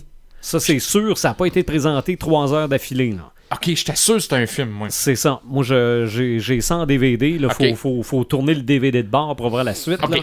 Euh, après ça, il y a, il y a quand même pas mal de séries. Là. Je pourrais en énumérer là, un paquet là, Ouais. pendant, euh, pendant ce podcast-là. là. Mais euh, les, les Langoliers dans en 1995. Ça, c'était mal fait, mais mon Dieu, que j'ai rien compris de ça. OK? C'est- a pas de ça, des grosses bébites qui mangeaient le, le- C'est des grosses bébites qui mangent le, le- le- le décor. pas du tout. Le décor... euh, Ils mangent, ils mangent le- la réalité. Là. OK. Ah On ouais? sait pas pourquoi, puis les gens essayent de, de- de comprendre, de se trouver une façon de sortir de là. C'est vraiment Ça, intense. ça peut être sa période alcoolique aussi, hein, Stephen King. Peut-être.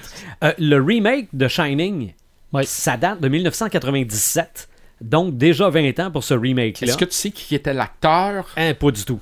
J'ai- de- pas fait de recherche sur le contenu des, des, des séries. Euh, on parlait de la télésérie de Dead Zone. Hmm. La télésérie date de 2002. Je pense que ça a duré quasiment 5 ans, ça. Ouais, ça a été populaire, disons. Non, non, ça a été euh, très, très populaire. Euh, remake pour Carrie, j'ai aucune idée pourquoi on a fait un remake de ça.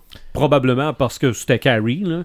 Mais euh, il me semble d'avoir vu des épisodes un peu par la bande, puis ça battait pas le film original, loin de là. Non. Ça date J'ai la 2002. réponse, euh, Oui, Sylvain. Donc, Jack Torrance était interprété par Steven Weber. ok. Connais pas. Je sais qu'il y a des articles où on donne les différences entre le film et la télésérie. Ouais. Euh, Il y a eu un remake de Salem's Lot, ok, qui est la première mini-série d'un- d'une œuvre de Stephen King. Il y a eu une autre adaptation de la même mini-série en 2004. Euh, Children of the Corn, comment ça s'appelait en français, ça? Eh, mon Dieu. Là, j'ai- ça s'appelait pas Les Enfants du Maïs, là, ça se peut pas. Là. Non, non. Euh, donc, Children of the Corn a été adapté à la télé en 2009. Avec Les enfants du maïs. Ah Pour oui, de vrai? non, me semble, me semble que c'était pas ça. Non, non, le Mais ça, titre ça du doit être la version française. Ouais, peut-être, là, mais. hmm. Moi, j'ai vraiment adaptation des enfants du maïs. Ça, c'est en 2009. Euh, Cynthia en parlait tantôt de la télésérie Heaven, H-A-V-E-N. Ça, ça date de 2010 et c'est grandement inspiré du Colorado Kid. C'est pas vraiment l'adaptation de ça, mais c'en est inspiré. Tout comme le Dôme. Oui, Oui. La télésérie Le Dôme Oui. s'est inspiré de son roman Dome. C'est ça, de cette œuvre-là, mais évidemment, c'est pas littéralement l'adaptation. Euh, Librement qu'on appelle. librement inspiré, exactement. Et on en parlait tantôt des mini-séries plus récentes, 2015 pour la, le roman euh, 22 novembre 63. OK? 11, 22, C'est vraiment 63. extraordinaire comme série. Oui. On va essayer de pogner ça. Ah, c'est Euh, vraiment très, très, très On bon. parlait de, de Mist, c'est commencé depuis le 22 juin, moi, celui selon les dates que j'ai. Non, The Mist commence le 25 août à Netflix. Mais Ouais, peut- peut-être à Netflix Canada, c'est mais ça, peut-être. C'est Ouais. ça, parce que les Netflix diffèrent de oui, c'est à vrai, t'as raison. Euh, Mr. Mercedes, je pense que ça vient juste, juste de commencer. Une série, ça devait commencer le 9, ju- le 9 août. Euh, et deux projets qui sont en développement Gerald's Game, Ouais. téléfilm, et une série basée sur Sleeping Beauties. Donc, du matériel à l'écran de Stephen King, il y en a en masse. Puis il y a Castle Rock, qu'on sait pas c'est Ah, quoi. ok. Oui. Bon. Tout ce qu'on sait, c'est que J.J. Abraham est en arrière de ça. Ok. Est-ce que, c'est- c'est- est-ce que ça va être euh, HBO, euh, AMC, on ne sait pas trop. Là. Castle Rock, euh, dans, la- dans le mini teaser, c'est qu'on voyait tous les personnages, des noms de personnages qui, qui apparaissaient. Mhm. Ça va-tu être un genre de, de lieu Je sais pas. OK. OK. Idée. Donc, pour ce qui est du petit écran, c'est encore assez bien peuplé aussi. Là. Pour ce qui est des jeux Oui. et de l'immersion dans l'univers de Stephen King, à part le fait de lire un de ses romans, là, moi je pense que le meilleur moyen de s'im- s'immerser dans son, dans son œuvre, c'est de la lire. Là. Euh, Cynthia parlait de jeux, de board games surtout basés sur H.P. Lovecraft, qui est une influence qui permettrait, comme par la bande, d'être un peu dans du Stephen King. Moi, je suis tombé sur un jeu pour PC et pour Xbox 360 qui s'appelle Alan Wake.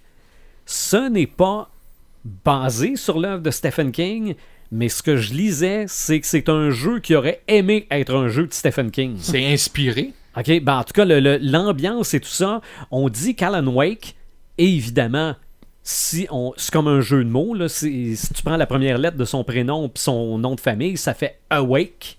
OK? Euh, on dit qu'Alan Wake est un auteur à succès de thrillers policiers. Bon, déjà là, ça raconte l'histoire d'un auteur. Stephen King l'a souvent fait. Oui. Mais depuis deux ans, il souffre, il souffre du syndrome de la page blanche. Sa femme Alice décide de l'amener en vacances dans la paisible ville de Bright Falls afin, espère-t-elle, qu'il qu'il retrouve l'inspiration. Mais lorsque sa femme disparaît, l- euh, le dernier roman d'Allen, un livre d'horreur qu'il ne se souvient pas d'avoir écrit, prend vie et une force obscure prend possession de la population et de tout autre objet. Bon. Donc, ça, on dit que c'est un first-person shooter aussi. Donc, euh, c'est tu, tu vois pas ton personnage, tu vois juste ta main en avant. là. Ça doit être un peu stressant. Mais tiré directement de l'œuvre de Stephen King, il y a quand même un board game. The Shining, j'ai découvert ça là, dans le courant de la dernière journée. C'est deux joueurs. Un qui joue l'entité, la maison, le- le- l'esprit. et toi, tu joues la famille qui doit sauver le, le petit bonhomme qui veut être emporté par, euh, par l'entité maléfique. Danny. Euh, Danny, exactement. Et le plus beau de tout ça, c'est que premièrement, Stephen King a fait partie des testeurs du jeu. Oh. Donc, il l'approuve. l'a essayé et ça, pour lui, c'était bien correct. Et c'est un jeu téléchargeable gratuitement. Tu télécharges les cartes, t'imprimes ça, puis tu joues. Oh, ouais. Donc, j'ai le lien. Il y aura ça sur la page, euh, notre site internet. Ça, c'est le genre de jeu que je jouerais, ça. oui, ben je pense que c'est. euh, c'est ça, mais peu. si j'ai bien compris, c'est une partie d'à peu près 50 minutes.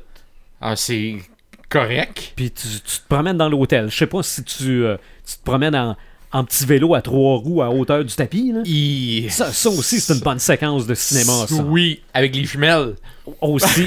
Quand aussi. il arrive devant les jumelles, là. Et justement, tu me parles des jumelles. Oui. Oh, toi, grand consommateur de pop, Oui, OK? il il y, en a. Il y en a. Des, des pop pour The Shining, t'as la famille, les jumelles. Oui. Ça, j'ai j'ai vu ça sur Internet et je me demande si c'est pas récemment sorti. C'est récemment sorti, puis il y en a eu quelques-uns aussi avec Jack Torrance. C'est ça. Oui, ai- Jack Torrance, euh, J'en ai vu deux. En tout cas, un avec la hache qui tient dans ses Fameuse mains. Qui, hache, ben la oui. fameuse hache. Et je n'ai vu un où il, il a le, le visage comme blanc bleuté quand il était dans la glace. Avec le, le- le linge. Et probablement que c'est un pop. Lorsqu'on éteint les lumières, on voit que le, vi- le visage est illuminé. OK. Donc, ça, c'est les pop. Évidemment, on a euh, le, le Pennywise. Les deux. Les deux. Ah, puis euh, le, celui-là de la version 2017, on va en avoir au moins trois, sinon quatre différents. Ok. Il y en a un qui tient le ballon, le fameux ballon rouge. Mhm. Il y en a un qui tient le bateau en papier. Il y en a un qui a les cheveux dans le visage. ouais. dans le visage. Et le dernier qui est un petit peu plus sombre, j'ai l'impression, c'est lorsqu'il est sous l'eau, qu'il sort de l'eau, son linge est tout sale. Et euh, primaire, je m'en ai réservé un. OK. Attends un peu, là. Hey, Moi, ça me prend, moi, ça me prend un une pop. chance que j'étais bien assis, je serais tombé. Ah, moi, c'est... C'est- moi, ça me prend un pop de clown chez nous. puis il va être placé devant chez nous. Oui, euh, Marc, toi, des pop de clown? Non. euh, Non, ok. Moi, il n'y a rien de clown qui une rentre dans ma chance maison. que je suis bien assis. Puis, euh, je sais pas si t'avais terminé, hein, Sylvain? Ben, en fait, il y en a de la tour sombre aussi, évidemment, le Roland, oui. le, le- Oui, le oui. pistolero. Oui, euh, ben, je- j'ai l'impression que les pop de Stephen King reviennent à la mode, comme Oui. ces séries. oui. Et au niveau du cosplay, un des personnages les plus populaires que les gens font le plus en cosplay, Yep. c'est lorsque le, le, le- le fameuse porte. euh, quand Ah, il ouais. déchire Ah, la porte, les gens se mettent un, un- un cadrage de porte sur son visage là, avec euh, le costume, là, puis ils se promènent en cosplay. Here's c'est- Johnny. Ça, ouais, c'est en plein ça. Ça, c'est le cosplay que j'ai vu le plus souvent. J'aurais Soit- pensé à Pennywise, moi. ben, il l'est aussi. ouais. Il l'est aussi. Mais combien de fois, les jumelles, j'ai vu ça régulièrement. Mais le cadrage de porte attaché après sa face, puis le gars, il se promène dans les conventions. Ça, on en voit régulièrement. Ah, moi, si je me trouvais un Hot Wheel, je me déguiserais en Danny. Juste pour me promener en Hot Wheel. euh. Ah, ah, on a tout eu ça quand on était jeunes. des Ah, ai- Non, j'en ai pas eu. Moi, j'en ai... Moi, j'ai eu ça. J'ai eu des amis qui en avaient. Hey, en passant, petite anecdote, euh, on parle de, de ça. Euh, Il y avait une- une- la série québécoise Les Beaux Malaises avec Martin Matt où Mhm. il reprend un moment donné une scène de Shining. Il est à l'hôtel, il voit un petit garçon se promener sur le petit Wheel qui fait le tour du corridor. Donc ça a été inspiré un petit peu de Ben ça. là, je- j'espère qu'il n'y avait pas Red Rum de marqué d'une porte. Je, je sais pas. Mais il y avait les jumelles qui étaient là. En plus. En plus. OK. J'ai comme l'impression qu'on va voir des cosplays de, de, de Roland, le pistolet rose, bientôt. Ben oui, ben pourquoi pas? Ben oui. L'homme en noir, c'est tellement facile. Ben oui. voilà, c'était. C'est sûr. Donc, l'univers de Stephen King est très, très grand. Je pense qu'on a eu la pointe de l'iceberg. Bon, oui. Ouais, ouais. On Mais a je pas- pense que c'est l'auteur qui est le plus adapté en série, en cinéma. Je, je- j'en connais pas d'autres autant auteurs. Hey, écoute, C'est les ben, il y a tellement séries. de romans adaptés. Il y a Ouais, tellement de matériel mais disponible. j- j'essayais de penser qui, qui est plus adapté Il que lui. Il n'a pas. C'est un des Non. plus prolifiques. Là. Non. Ça Mais prendrait. Même, même si c'est pas tout bon, là, il y a- il y a- Non. on peut pas, y- on peut pas y ça. enlever le fait qu'il a quand même été adapté. C'est ça, même. euh, Il manque un Steven Spielberg, hein, une adaptation avec euh, Steven Ça me semble que ça serait bon. ouais, ça mais l'horreur, Steven Spielberg, ça fait pas. euh, c'est ça. c'est pas. Ben, on remarque que jazz. Jazz. jazz. Oh my goodness! Jazz! On va écouter du jazz fusion Jazz après. fusion, euh, c'est quand même assez horreur. Ouais, ouais, regarde. Beaucoup d'horreur Ouais. Écoutez, écoutez Jazz dans une mer, là, j'aurais peut-être la non, chienne ça, un peu. ça, je pense que je l'aurais pas fait. Ça va nous prendre Donc- un plus gros bateau. C'est ça. Donc, si, si vous voulez, euh, si vous auriez voulu qu'on parle de l'œuvre au complet, ça nous aurait pris un plus gros podcast. Ben, je- j'aurais pu faire deux heures et demie rien que ces romans. Là, Juste sur les chacun de les romans. Puis... C'est sûr. Mais là, à un moment donné, je pense que c'est pas ça le but non plus. C'est ça. Non, c'est de vous lancer sur une belle découverte qui est l'univers de Stephen King, euh, les romans euh, disponibles dans toute Ouais. bonne librairie ou toute bonne bibliothèque. Puis il va continuer d'en écrire parce qu'il est, C'est encore, sûr. malgré le fait qu'il a 70 ans, il, il écrit encore. Mhm. Puis ce que je trouverais dommage, c'est la journée qu'il va mourir, c'est là qu'on va, on va dire que c'est un grand. Mais je Au lieu- pense qu'il est déjà un grand, même s'il n'est pas reconnu par ses pairs. Ouais. Je pense qu'il est déjà considéré comme un des meilleurs auteurs. Ben, Ouais, mais- Il est considéré comme un des meilleurs auteurs de l'histoire au niveau de- euh, euh, américain. Ouais, je suis Sans d'accord, Martin, mais. c'est clair. là, Puis c'est un des meilleurs de l'histoire aussi. Là. Sauf Ouais. que pas autant qu'un Christian ou. euh, tu sais, c- je trouve ça dommage un peu, mais peut-être qu'il s'en fout, lui. Je pense qu'il s'en contre. Ouais, quand, quand, quand il va euh, au guichet, euh, il doit être bien content. par Sa dernière, euh, sa dernière interview, il a dit euh, Pourquoi je m'en ferais? Il dit Financièrement, ça va bien. Il dit, J'ai j'ai 70 ans. Il dit La santé, c'est correct. Je suis encore, encore capable d'écrire. J'ai une belle famille. L'avenir de mes enfants Il sont dit- assurés. Il dit J'ai une belle famille. Il dit Je suis marié, je suis heureux. Puis il dit Pourquoi je m'en ferais? Bon, voilà. Il dit, Tout le monde veut m'adapter. Il dit Moi, je suis euh, aux anges. C'est ça. Puis il dit que ça soit bon, pas bon. Belle philosophie. Ouais, ben c'est c'est quelqu'un qui est, qui est humble. Mhm. Il y a certains auteurs qui devraient prendre exemple. King. Exactement. Ben Je oui, vais pas absolument. nommer de nom. Non. Les ça m'allume, ça m'éteint. Paperman. Ok, on commence avec on, moi. on commence ça. Ok, euh, ça m'allume. J'en ai quelques-uns.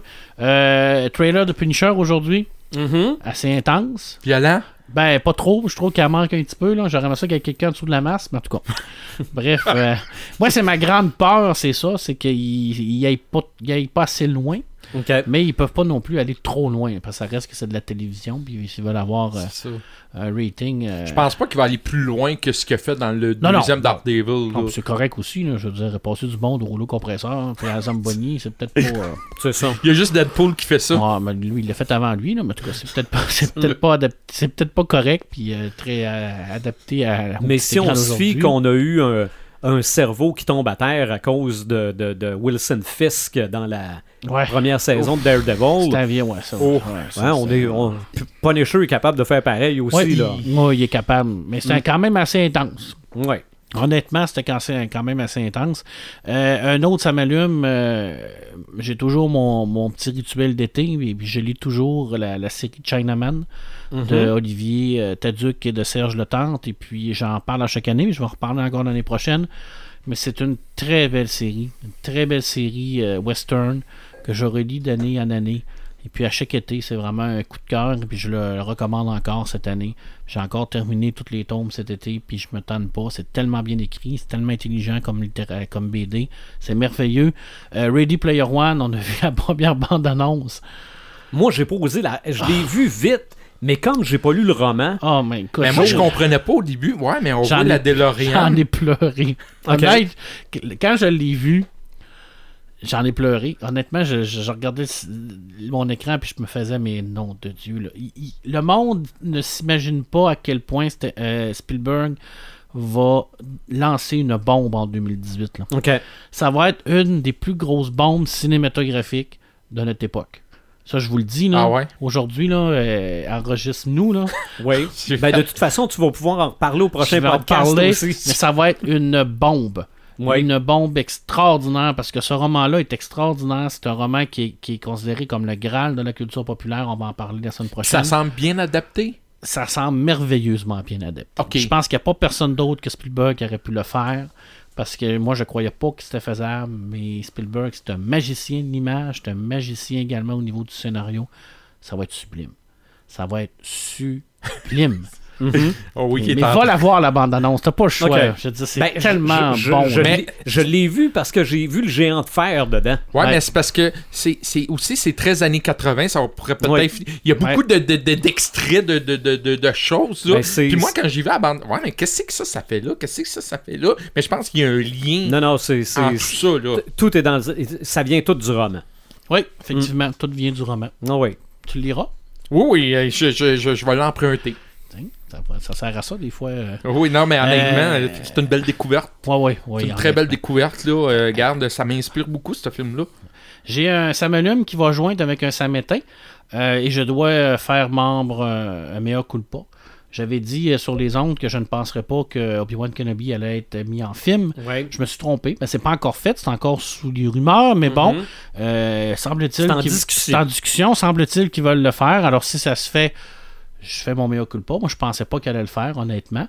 Mais je trouve que c'est une bonne idée parce qu'il y a quand même un bon, euh, un bon bagage d'histoire qu'on peut faire avec Obi-Wan Kenobi. C'est un personnage qui est très populaire. Puis Et en plus, on irait rechercher. Evan McGregor. Alors Ben pourquoi oui, pas? Tu penses que ça serait lui qui Ben, il a Moi, je pense vieilli. que oui. Il a vieilli. Il a Ben oui, il a vieilli. vieilli parce que c'est son exil. Il s'est pas, pas, il, il a pas passé 35 ans là, dans une cabane euh, à Tatooine là, à fumer du pot. Là. Il, a fait, il a fait quelque Non, mais chose. est-ce qu'ils là. vont plus parler de sa jeunesse? Non, mais non, sa Non, jeunesse, ça on l'a va, vu. ça va être ce qui s'est Ok, passé On l'a vu. OK. après. Ça va être entre le 3 et le 4. OK, OK. y a une période. 3.5. là, euh, ouais, il y a une période. Épisode là, 3.5. euh, qui, qui va avoir. Moi, je trouve que c'est une bonne idée, c'est une bonne nouvelle. Et ça s'en vient avec un Samétain. Je te Avec les- rejoins peut-être. Avec les petits gens qui arrêtent pas de chialer, de Oui. dire Oh, ils sont donc ben pas originaux, ils vont faire ça sur Obi-Wan, Kenobi. Ben, vous voulez faire ça sur quoi? C'est la danseuse Twi'lek qui était dans la cantine? Ou celui-là Hey, que t'aimes pas avec des grandes Non, mais tu sais, oreilles? si t'aimes pas Star Wars, j'ai pas de problème avec ça. Écoute-le pas, arrête de faire chier le monde. Tu sais, je veux dire. j- j- Non. Mais c'est parce que. je mais- c'est comme. Il y a comme un. Tu sais, il y a comme un, un genre de dédain, là. Qui Ouais. se passe présentement avec Star Wars, entre autres, là, Ouais. du fait que là, ils veulent adapter euh, peut-être Obi-Wan, peut-être Obi-Wan Kenobi. Là, on parle même de Boba Fett, de Yoda, puis de Jabba. Jabba vient de sortir. Là. Puis là, c'est comme, oh mon Dieu, c'est la vache à lait, puis ils veulent faire de l'argent, puis c'est une pompe à dollars. Ben oui. Ben oui. Ils, ils ont payé 4 milliards pour acheter les droits. Donc, tu dois, un, de faire ce qu'ils veulent avec, puis de deux, de faire l'argent. Oui, je pense que c'est le but en tant que tel. Quand tu achètes une bébelle, 4 milliards, parce que tu veux, tu veux rentabiliser Non, ton non, mais si, si Obi-Wan, c'est pas une bonne idée, il y a personne qui va aller voir l'effet. Ben, voyons donc, je veux dire, c'est n'importe quoi. là. Je sais pas c'est quoi le, ce petit dédain-là qui est autour de tout ça. là. Il y a comme un genre de, de petite là, clique qui se fait là, comme arc. là, Puis arc, c'est donc ben dégueu de faire un film sur Obi-Wan. C'est pas original. Parce qu'il y a quelque Ils n'ont chose pas à. d'argument. Ils n'ont pas d'argument à nous annoncer à part du fait que c'est du fan service. C'est revenu un petit peu. là. Regarde, tu vois, Je Mhm. l'avais dit que ça allait disparaître fan service, on n'entend plus parler. C'est moi qui l'aurais dit aujourd'hui. Ça, ce côté-là, ça me dérange énormément. Et on le retrouve un peu. là. Ça, c'est une autre expression rajoutée à ta liste de plus Exact. dire. Ouais. Et on, on retrouve un petit peu ce dédain-là là, autour de la culture geek. Là. Tu sais, là, vu qu'on ça commence à émerger, puis là, là, ah, puis là, c'est- ya, on entend des, des affaires comme quoi, là, ah ouais, mais ça, tu sais, c'est- c'est plate. Il y a comme un genre de, de, de dédain de cette. De, de- je sais pas, il y a comme un. Quelque chose qui se C'est passe que c'est j'aime pas. de la paraculture. Ouais, c'est ça, là, tu sais, je veux dire, il y a comme quelque chose qui se passe en ce moment que je n'aime pas, ou ce qui, qui- qui- il y a comme un, un mauvais, j'ai un mauvais feeling par rapport à ça. Tu sais, je dis, t'en avais déjà parlé de ta crainte, là, que, que ça devienne de- trop populaire, ça, puis c'est- que tout le monde s'approprie ça, puis que... C'est cool d'être geek. Exactement, Voilà. mais je trouve que présentement, ça devient beaucoup trop cool d'être geek, puis il y a beaucoup de gens... Quand c'est Qui- trop cool, il y en a qui aiment pas ça. Exactement, puis il y a beaucoup de gens qui sont euh, trop cool d'être geek, selon moi. Mhm. ça me dérange un peu, surtout dans les commentaires de ce genre-là, du fait que ah, c'est plate de faire Obi-Wan Kenobi. Ce n'est pas plate, c'est merveilleux, c'est une très bonne idée, puis ils ont du, du beau stock à faire avec ça. Puis je trouve que c'est une excellente nouvelle pour les fans de Star Wars. Puis si t'aimes pas Star Wars, tu passes un autre appel. Mhm. Moi, je suis pas un fan de Doctor Who. Alors, quand ils ont annoncé que c'était une fille qui allait faire Doctor Who, j'ai dit merveilleux, je suis content. Tant mieux de pour eux diversité, Tant Ah oui. mieux pour eux autres. Puis ça marche. Maintenant, je ne commencerai pas à, À chi- à, à- pas- à discuter de ça. J'en ai pas écouté de Doctor Who, C'est ça. Mais je suis capable de comprendre que c'est une série qui est excessivement importante dans la culture populaire. Mhm. Puis je commencerai pas à discuter de ça parce que c'est pas mon dada. OK. Je veux dire, passez à d'autres choses, les amis, puis allez écouter euh, Casablanca. puis, je veux dire, c'est, ça, c'est un autre C'est leur choix, c'est leur Non, choix. mais tu sais, je vais te donner un exemple. Je, je vais prendre deux minutes. là. Tu sais, de dire que les milléniums là, euh, sont, ne s'intéressent pas à, à la culture cinématographique ancienne parce qu'il y en a qui ne connaissent pas Casablanca. Je suis d'accord que oui, c'est peut-être un manque de culture générale de ne pas connaître Casablanca. C'est correct, ça, c'est, il y a un paquet de. Mhm. Mais, je veux dire, peut-être que pour eux, leur référence culturelle, c'est plus ça, là. Je veux dire, c'est, Mhm. c'est un renouveau, là. Ah sais, je veux dire. euh, Nous autres, on connaît plus les bardes de- des années 1500. là. Exactement. Puis euh, Cuirassé Potemkin, euh, c'est un grand film, mais je veux dire, c'est- ça évolue. La culture évolue, le monde évolue, mais ça serait bien que les gens évoluent un peu avec aussi. Ben oui. Ben oui. Je crois, personnellement. Prends, prends un autre scotch. Je me sens vieux tout à coup. Et sage. Et sage. Mhm. Euh, ça m'allume, ça m'éteint, Hey, visionnaire. euh, moi, je vais commencer par son, mon samétain parce que ce que Marc a dit, c'était mon samétain Oh, aussi. excuse-moi. Oh, non, mais, non, mais ce que, ce que je vais rajouter, puis je suis entièrement d'accord avec toi, le monde a envie de chialer parce qu'ils ont envie de chialer, il faut qu'ils Ah, chialent. c'est ça. OK, il faut qu'ils chialent. Sauf que, est-ce qu'on a chialé quand on a décidé qu'on faisait Han Solo? Non. Ah oui, oui, ça a chiolé. Ça a chiolé? Ah oui, ah oui. OK. Mais gars, ils le font pareil, là. Ah oui. Tu sais, et, et Obi-Wan Kenobi, c'est un des trois personnages les plus populaires de Star Wars. C'était normal que tu fasses quelque chose avec lui, Ben. là.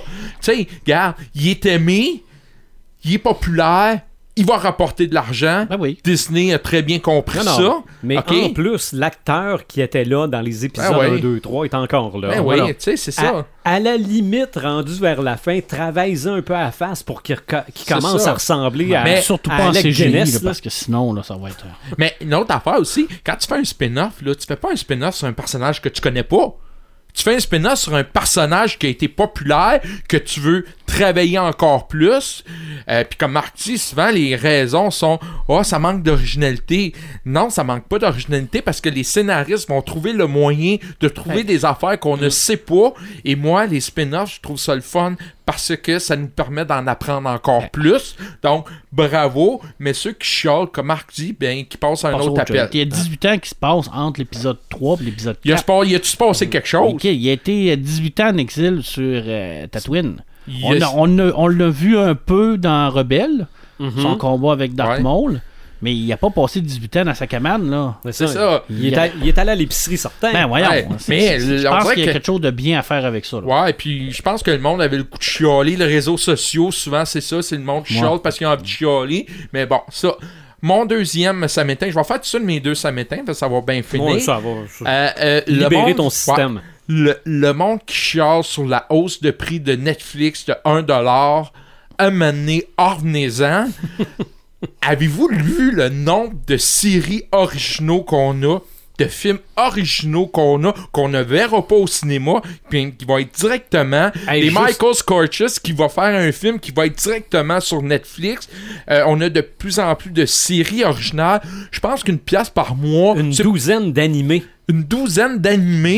Godzilla, Punisher, euh, The Mist, euh, euh, Death Note, on a beau aimer, pas aimer. Une pièce par mois, je pense qu'on devrait chialer sur autre chose que sur euh, la pièce. Moi, je suis bien content qu'il m'augmente d'une pièce parce que je sais, en retour, je vais avoir quelque chose de vraiment très intéressant. Ça fait, ça fait 15 ans que je suis avec Vidéotron, ça fait 15 ans que je reçois des lettres à tous les années me dire qu'ils augmentent mon service d'une pièce. Ben, c'est ça. Sauf qu'au moins, Nex- ouais, mais au moins Netflix nous propose des Ben. choses vraiment très intéressantes. mais si tu trouves que c'est trop cher, désabonne-toi. Ben, c'est en plein ça. Moi, je, Moi, je passais mon été à écouter Netflix, puis comme j'ai mentionné en hors zone, moi, ma conjointe, elle n'avait plus de séries à écouter. Je pense qu'elle est rendue à quatre séries à Netflix, elle écoute, puis sont en français en plus. Là, le monde chiale que c'est juste l'anglais. Je suis désolé, là, mais il y en Non, a de plus en plus de ouais. séries en français. L'avantage de Netflix, c'est que tu peux te désabonner quand tu veux. Présentement, je ne l'ai pas, Netflix. Mhm. Parce que je me suis désabonné. T'as pas Là de je, vais, là, je vais me réabonner pour un mois pour écouter Defender.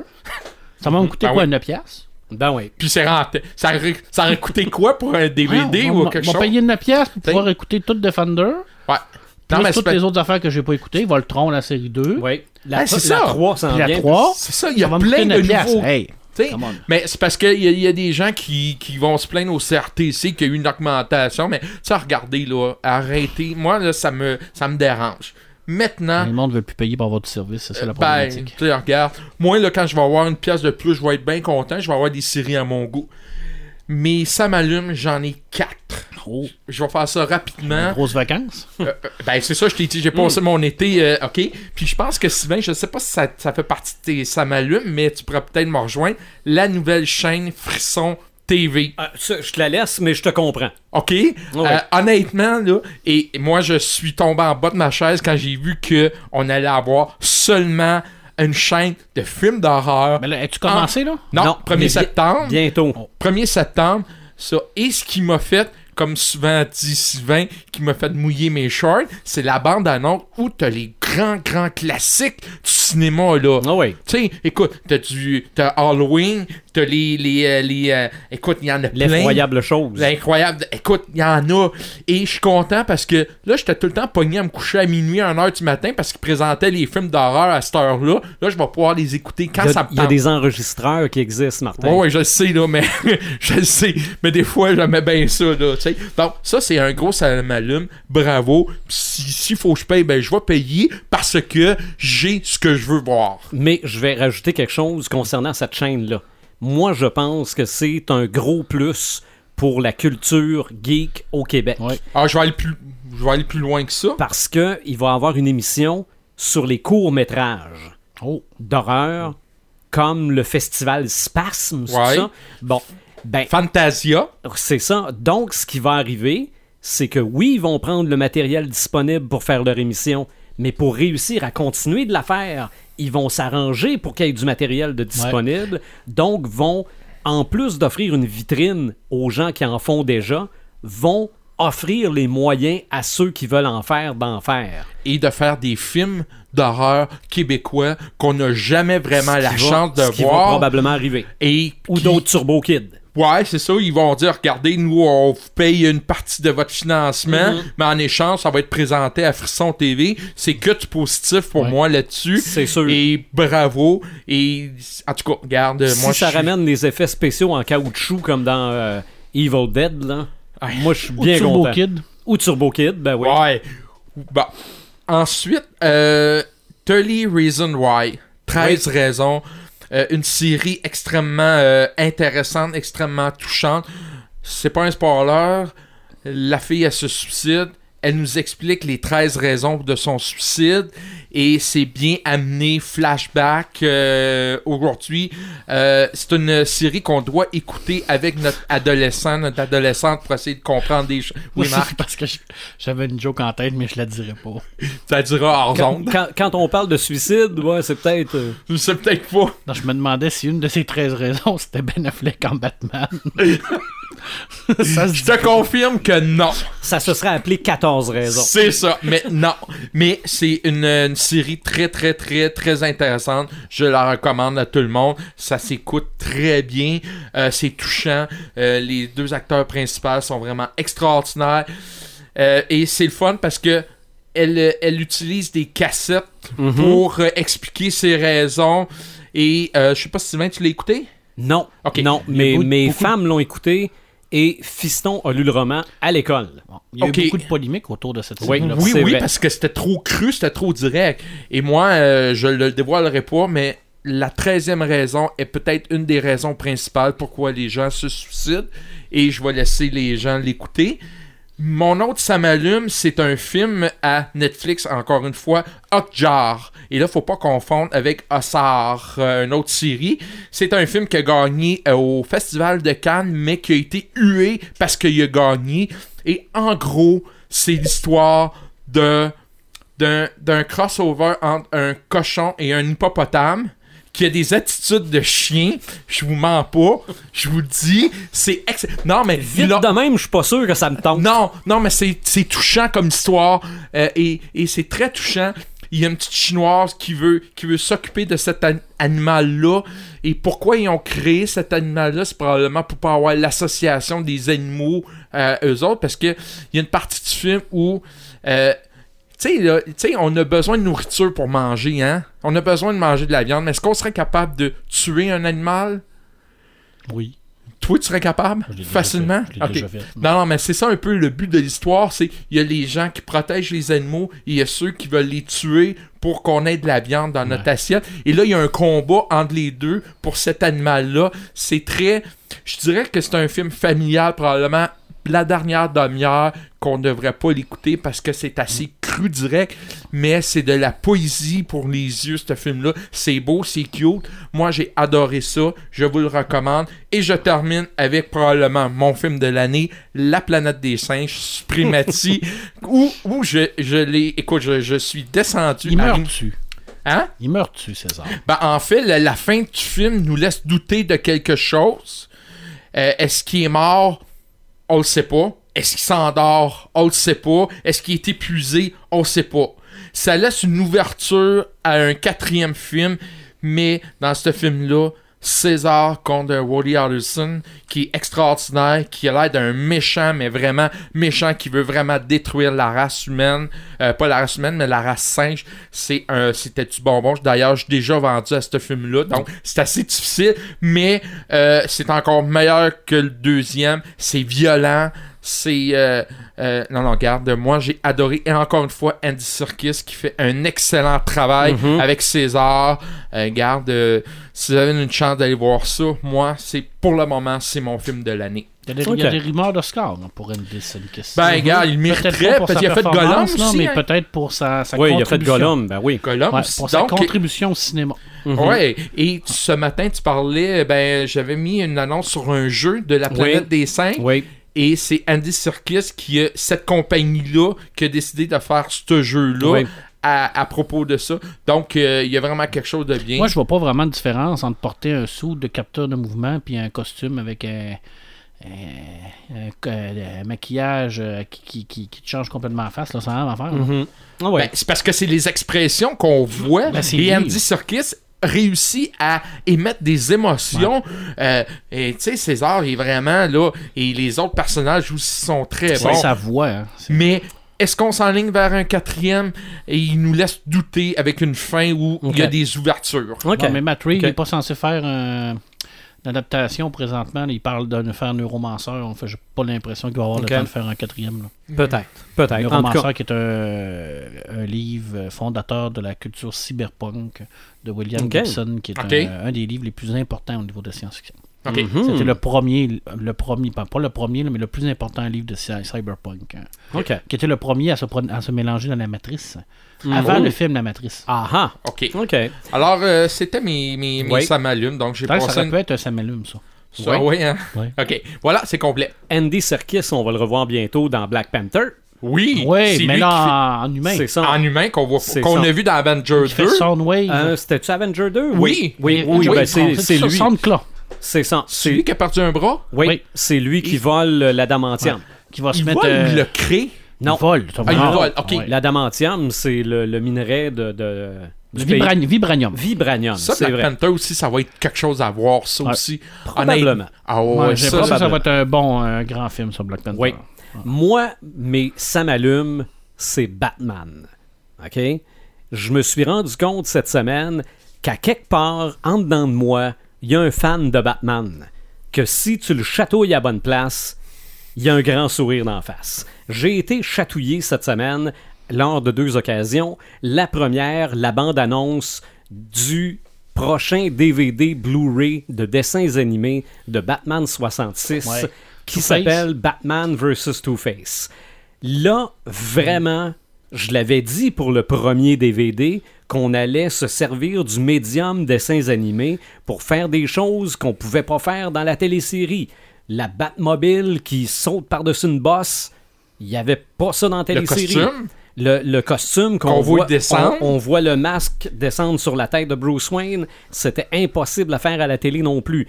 Mais là, avec le prochain film, Two-Face, ça je le savais déjà, on le savait déjà, Ouais. c'est William Shatner 66 qui tient le rôle de double face, comme si William Shatner en 1966 avait fait partie de la télésérie.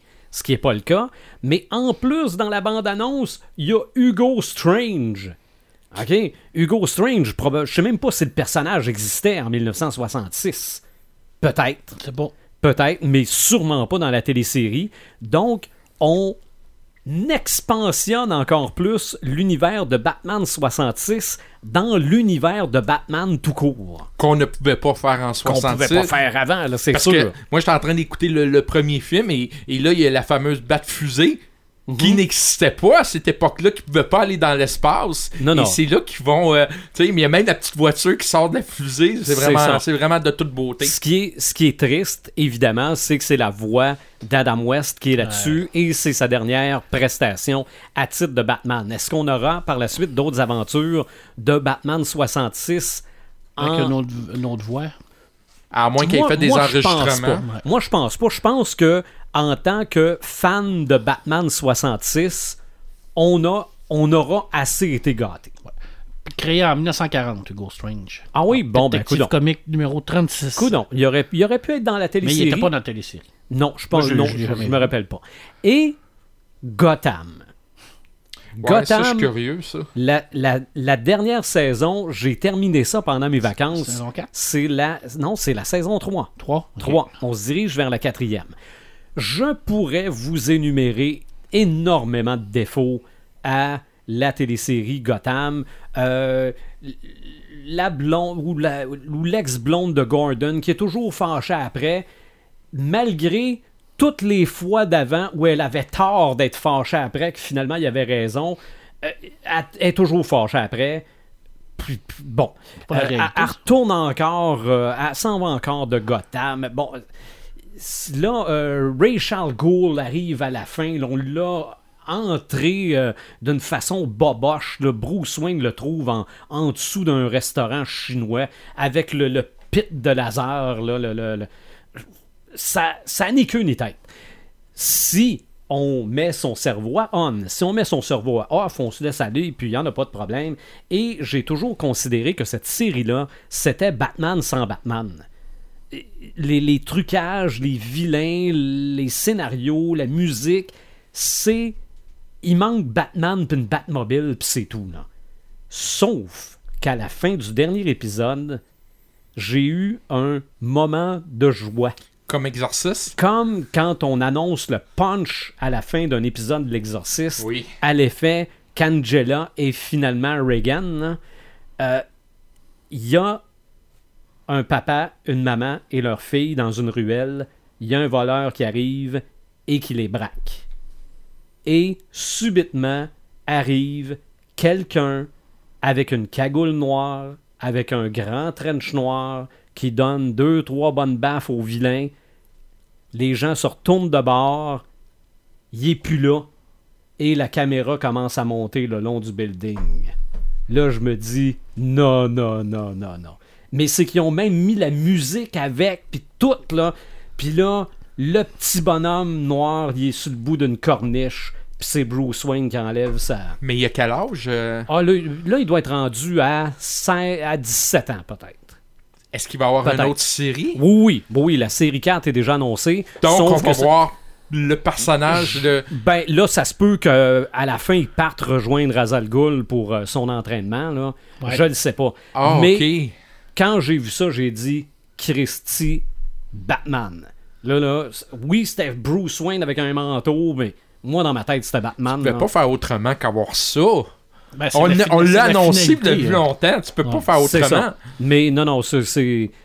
Malgré tous les défauts, c'est venu me chercher. Euh, mon Samétain, tu parlais de Netflix tantôt. Yes. Moi, c'est l'histoire. Pas, pas tant que Disney veut se séparer Ah, de. Netflix, là, mais c'est la multiplication. OK? Là, là, ça va nous coûter 100$ piastres par mois pour être abonné à 10 services différents. OK? À un moment donné, on va revenir sous une autre forme à ce qu'on connaît déjà. Notre fournisseur Internet va nous vendre ça à 60$ piastres par mois, puis on va avoir le choix des chaînes qu'on veut. On va avoir un deluxe, là. Un genre C'est de ça. streaming deluxe. C'est ça. Ça va devenir le câble en streaming. Ouais. Mais là, non. Est-ce que ça. Est-ce que je vais me désabonner de Netflix pour avoir juste du Disney? Euh, Est-ce que je vais. Tu vas y aller avec la programmation qui va C'est ça. t'intéresser. Est-ce que je vais garder Netflix et me prendre Disney pour euh, consommer en rafale toutes les saisons d'Anna Montana? Euh, pas sûr.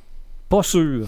Ou les trois High School Musical en ligne. Mais moi, je pense que Netflix Hmm. va y aller avec des séries, des films originaux, comme je disais tantôt, qu'on ne verra pas au cinéma. C'est ça. C'est-à-dire qu'ils vont avoir le- les primeurs, ils vont le garder. Euh, Est-ce qu'on va perdre Star Wars puis Marvel? Moi, je pense que oui. Ça appartient à Disney. Disney serait assez, à moins qu'ils ça. payent le gros prix pour... euh, pour... Ben, à date, le Marvel devait rester à Netflix. là. Oui.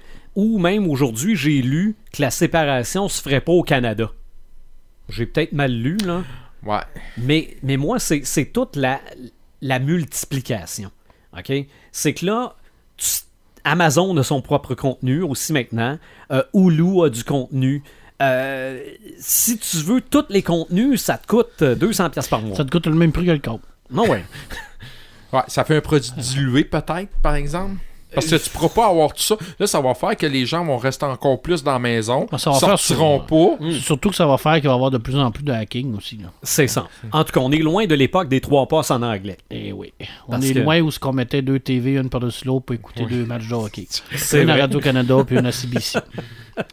C'est vrai. Donc, c'est. Mais ça m'allume, ça m'éteint, puis. euh, ça fait, ça fait pas mal le tour de notre gros podcast sur Stephen King. Yes. Mais attention, on a fait plein de références sur les années 80 dans ce podcast-là. Et la semaine prochaine, on fait un podcast uniquement sur les années 80 parce qu'il y a, il y a de quoi qui se passe. là. OK? Les années 80, là, ça fait longtemps que c'est là, les années 80. Là. Mais pourquoi? Là, là. là, là, là, maintenant, il y a tant de choses Ils font référence. qui font référence ou qui se passent dans ce temps-là. On va y revenir à notre prochain podcast des Crinqués.